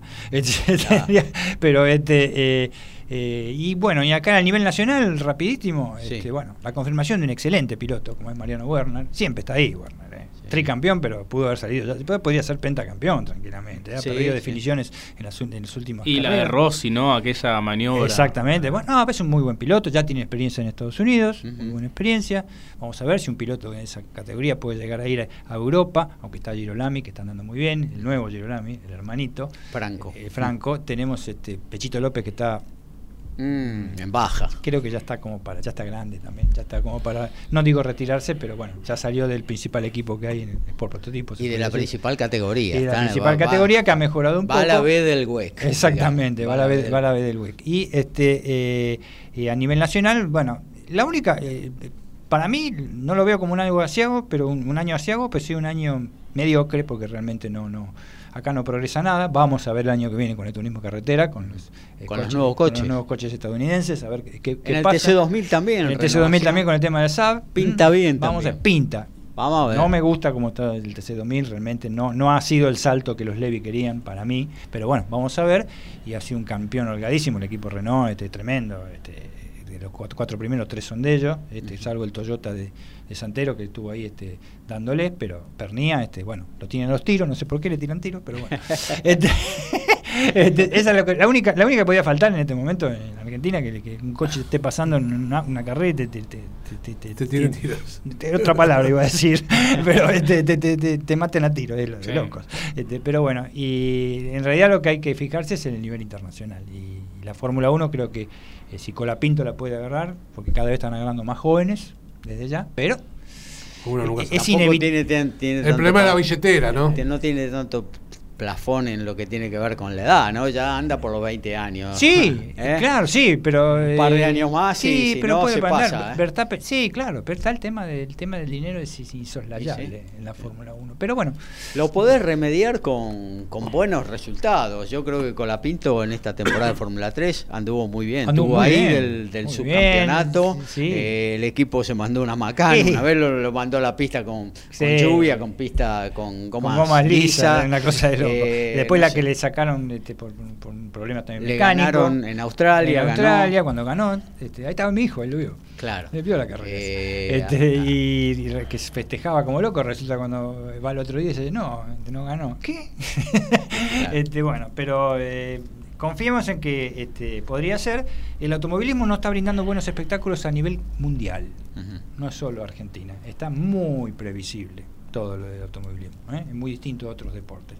Te- es- Lo único que para mí sobrepasa un poquito son el, el automovilismo de Estados Unidos, ¿eh? Sí. Sí, con el tema de, de Stock Car, que yo le digo Stock Car, no es más Stock Car, este, y con el tema, porque se resuelve el NASCAR. último, el NASCAR, que se resuelve en el último segundo, la carrera en el Sí. último segundo, y también con el tema de IndyCar, que es en el último segundo. Párrafo aparte, muy, muy chiquitito, soy un total detractor de, de Canapino. Pero, total no. Oh, es un tronco. Uh, Listo, lo dejamos ahí.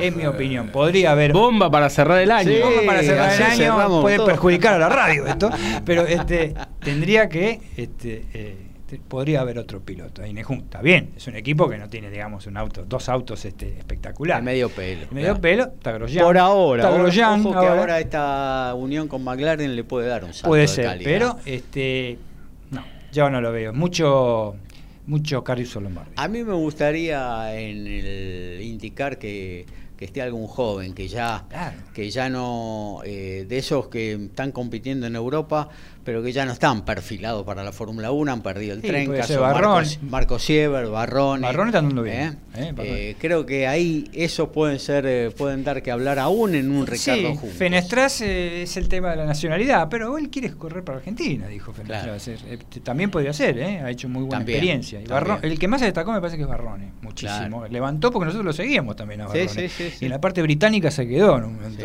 se quedó mal. Este, pero bueno, ojalá que así sea y que los, los, los espectáculos de automovilismo sean un poco mejor.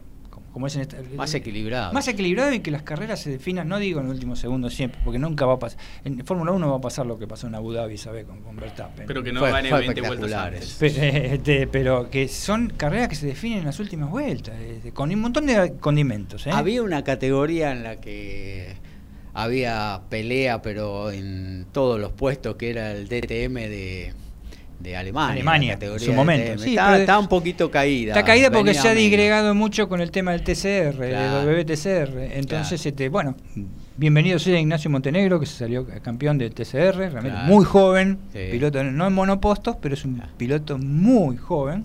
Y Este, ese es exportable, es un talento exportable. Ex exportable. Pero lo que pasa es que ya está en la, me parece, en la zona de confort de, Claro. de- de estar en un equipo oficial, que te pagan muy buena guita y bueno, ya el pibe Y dice, una categoría que ha progresado. Yo diría que es la que más ha progresado. No digo que tenga grandes espectáculos, pero ha progresado. TCR era como nosotros veníamos anticipando. Con semejantes autos que hay, hermosos. Este, eh, cada vez tiene más fechas este, en Sudamérica, cada vez en el mundo en un campeonato rarísimo que se hace, este, que no sabe quién es campeón o no. Sí. Este, eh, realmente eh, ha, ha progresado. Pero bueno, eso es lo que espero del automovilismo, que dé mejores espectáculos. ¿eh? Muy bien, muchas gracias, amigo Dani. Bueno, nos tenemos que ir, ¿eh? porque Eh. bueno, se viene la fiesta, se viene la fiesta de Código Deportivo. eh, Se pasó. Pero Para bueno, esto vinimos. para eso venimos. y para hablar un poco de deportes. La verdad que fue un programa atípico, fuera de contexto de lo que hacemos habitualmente, pero yo lo disfruté muchísimo eh, y espero que el oyente también de aquel lado. Eh, bueno, eh, vamos a empezar ahí, así no, no me olvido de nadie. Empiezo por eh, Lautaro eh, y bueno, un placer tenerte todo el año, Lautaro, y bueno, por más en 2024, ¿no? Sí, bueno, Gaby, el placer es mío. La verdad que es una mesa de grandes especialistas, muchos apasionados también. Eso se- eso es lo más lindo que, que uno puede escuchar, ¿no? Gente que, que habla con pasión, que sabe porque lo vivió y porque también todos los días está pendiente de, de lo que sucede en el mundo de deportes y bueno, yo aprendo muchísimo estando acá cada programa, así que el placer es todo mío y les deseo a todos unas muy felices fiestas, que reciban el 2024 de la mejor manera. Y quien quiera informarse de tenis se mete en arroba pelotas nuevas, ¿no? Arroba pelotas nuevas, sí, y me buscan como Lautaro Miranda también en Twitter. Qué lindo, Ahí. lindo título. Eh, Está bueno. Sí, bueno, surgió hace bastante tiempo justamente pensando en un recambio generacional, ¿no? Este, en el tenis, siempre cuando hay pelotas nuevas, los jugadores cambian de raqueta, es un momento interesante del partido, así que claro. De sí. caballerosidad porque indican, indican que tienen pelota. Es verdad, sí, sí, sí, sí, se hacen el gesto, levantan la pelota, así que bueno, va un poco por ese lado. Bueno, eh, amigo Alfredo. Bueno, yo la voy a hacer corta, la despedida eh, importante, creo, de, de- parte mía, eh, por, la- por el, lo extenso que fue, lo hice en mi programa, pero bueno, quiero recalcar y reconocer eh, lo bien que lo paso acá con los compañeros, este, disfrutando de las charlas, de los comentarios, de nutrirme de, de cosas de otros deportes que no, no manejo tanto, con gente que sabe tanto también, y el agradecimiento a vos, a, vos Gabriel, que en la conducción siempre estás eh, haciendo como el 5S que distribuye para que todo salga de la mejor, de la vez se mejor tira manera. afuera, La mayoría de las veces la tira afuera. Cada vez hay menos cinco, eso. es la cosa. Pero bueno, el agradecimiento a todos, la verdad, porque la verdad que estoy, la paso muy bien acá. Bueno, gracias Alfredo. Bueno, Dani, eh, volviste. Volveremos, dijo Una- Macar, Macar- Muchos dijeron volver, ¿eh? Un placer, un placer que hayas estado hoy acá. Eh, sabemos que estás muy ocupado, pero bueno, vos sabés que las puertas de Código Deportivo están abiertas. Lo Sí. único que tenés que hacer, Gaby, estoy el miércoles, Mira, estoy el mientras- sábado y Mientras listo. siga la parrilla esta. no, bueno, un gusto, como siempre. Yo siempre dije que este, eh, de lo mejor que hay acá es todo, en el sentido de que eh, el, equipo es, se, la, se la pasa bien. Acá no vamos a gritar, a- a- No. jamás, jamás. Podemos tener nuestras diferencias, obviamente, pero generalmente tratamos de buscar algo constructivo. Creo que tratan, porque yo en este año realmente no, no he estado, pero los chicos siempre tratan de buscar algo constructivo. Algo. eh, hay mucha opinión ahora. ¿eh? Claro. Este, yo creo que más, más opinable el programa ahora con lo poco que he escuchado este año y lo que los poco que participé. Que, que muchos años ante muchos años anteriores, no no del año pasado eh, que era más más estadístico más informativo. Yo creo que la información se, se da en una opinión que tendría que ser tomada por ejemplo no digo que somos unos capos porque no, no es así pero eh, por ejemplo para, para tratar de construir cosas buenas ¿eh? cosas este, confiables y, y buenas. Y realmente bueno vamos a ver si el año que viene puedo sumarme en algunos momentos. Dale. Por ahí puedo opinar si, si, si, si, River nos da una manito y- o Rosario Central este, este A sumarse a la Copa Libertadores. Claro, usted se imagina a San Lorenzo con este partido en Copa Libertadores, no respondan. Este, Dios mío. Este, por eso pienso que en la Sudamericana hubiéramos estado bárbaros. Este, pero eh, Pueden salir terceros, ¿eh? ¿En qué? En la Libertadores y jugar después la Que San Sudamericana. Lorenzo de cuarto puesto sería un triunfo, y son cuatro por grupo. Pero eh, este, la verdad que sí, lo- lo- los estimo mucho a todos, realmente siempre cosas con, con fundamentos. Ya, se- clavado con el tenis acá el amigo este, por la televisión. Y realmente, bueno, espero que sea, este, les deseo un feliz año, felices fiestas ahora, que están muy próximos, feliz año.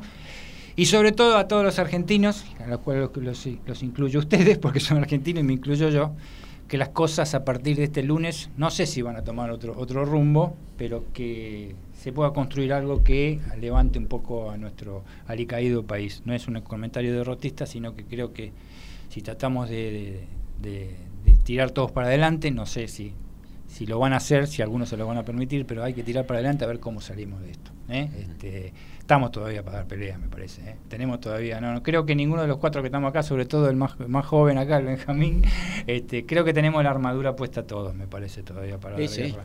Así que eh, vamos a ver, vamos a ver, pero bueno, hay que luchar, otra no queda. ¿Mm? Ojalá. Así que feliz año para, para todos y sobre todo para los radioescuchas, como decían antes. Claro que sí. Bueno, ahí escuchamos. eh, A ver esto. Uy, no, este se me escapó. Texas Sport. No, fútbol de primera. Fútbol de primera. Pará, pará, que era el domingo a las 10 de la noche. No, no me ¿Quién salgo. mueve, Mauro? Esta las traje como original, que ya la habían dado en algún lado, esta cortina. Sí. bueno, este, un tal Vangelis Papatanasio la hizo, pero este, este, yo me acuerdo que una vez estaba trabajando en el banco y me decían, ¿qué hacían ustedes los domingos a la noche? A la, a la- a la película, así un- una hora deprimente. ¿El domingo a las 22? ¿Qué duda podía haber? Ese, muevo yo, perazo. Fútbol de primera, ¿qué duda podía Bueno, ahora sí. Ahora sí. Nos vamos, ¿eh? se termina el 2023 para Código Deportivo. Un placer haber compartido con los oyentes este año de deportes. Miércoles, sábados estuvimos recorriendo cada una de las eh, disciplinas deportivas. No nos remitimos solamente al fútbol, aunque hoy le hayamos dado duro y parejo a la pelota número 5, pero generalmente eh, le dedicamos un bloque extenso y después eh, nos vamos con el tenis, con el rugby, con el boxeo, con el básquetbol, con el automovilismo, con todas las disciplinas que generalmente están dentro de la popularidad aquí en nuestro país. Eh, bueno, quizás en febrero, mitad de febrero, quizás en marzo, después lo charlaremos con el equipo.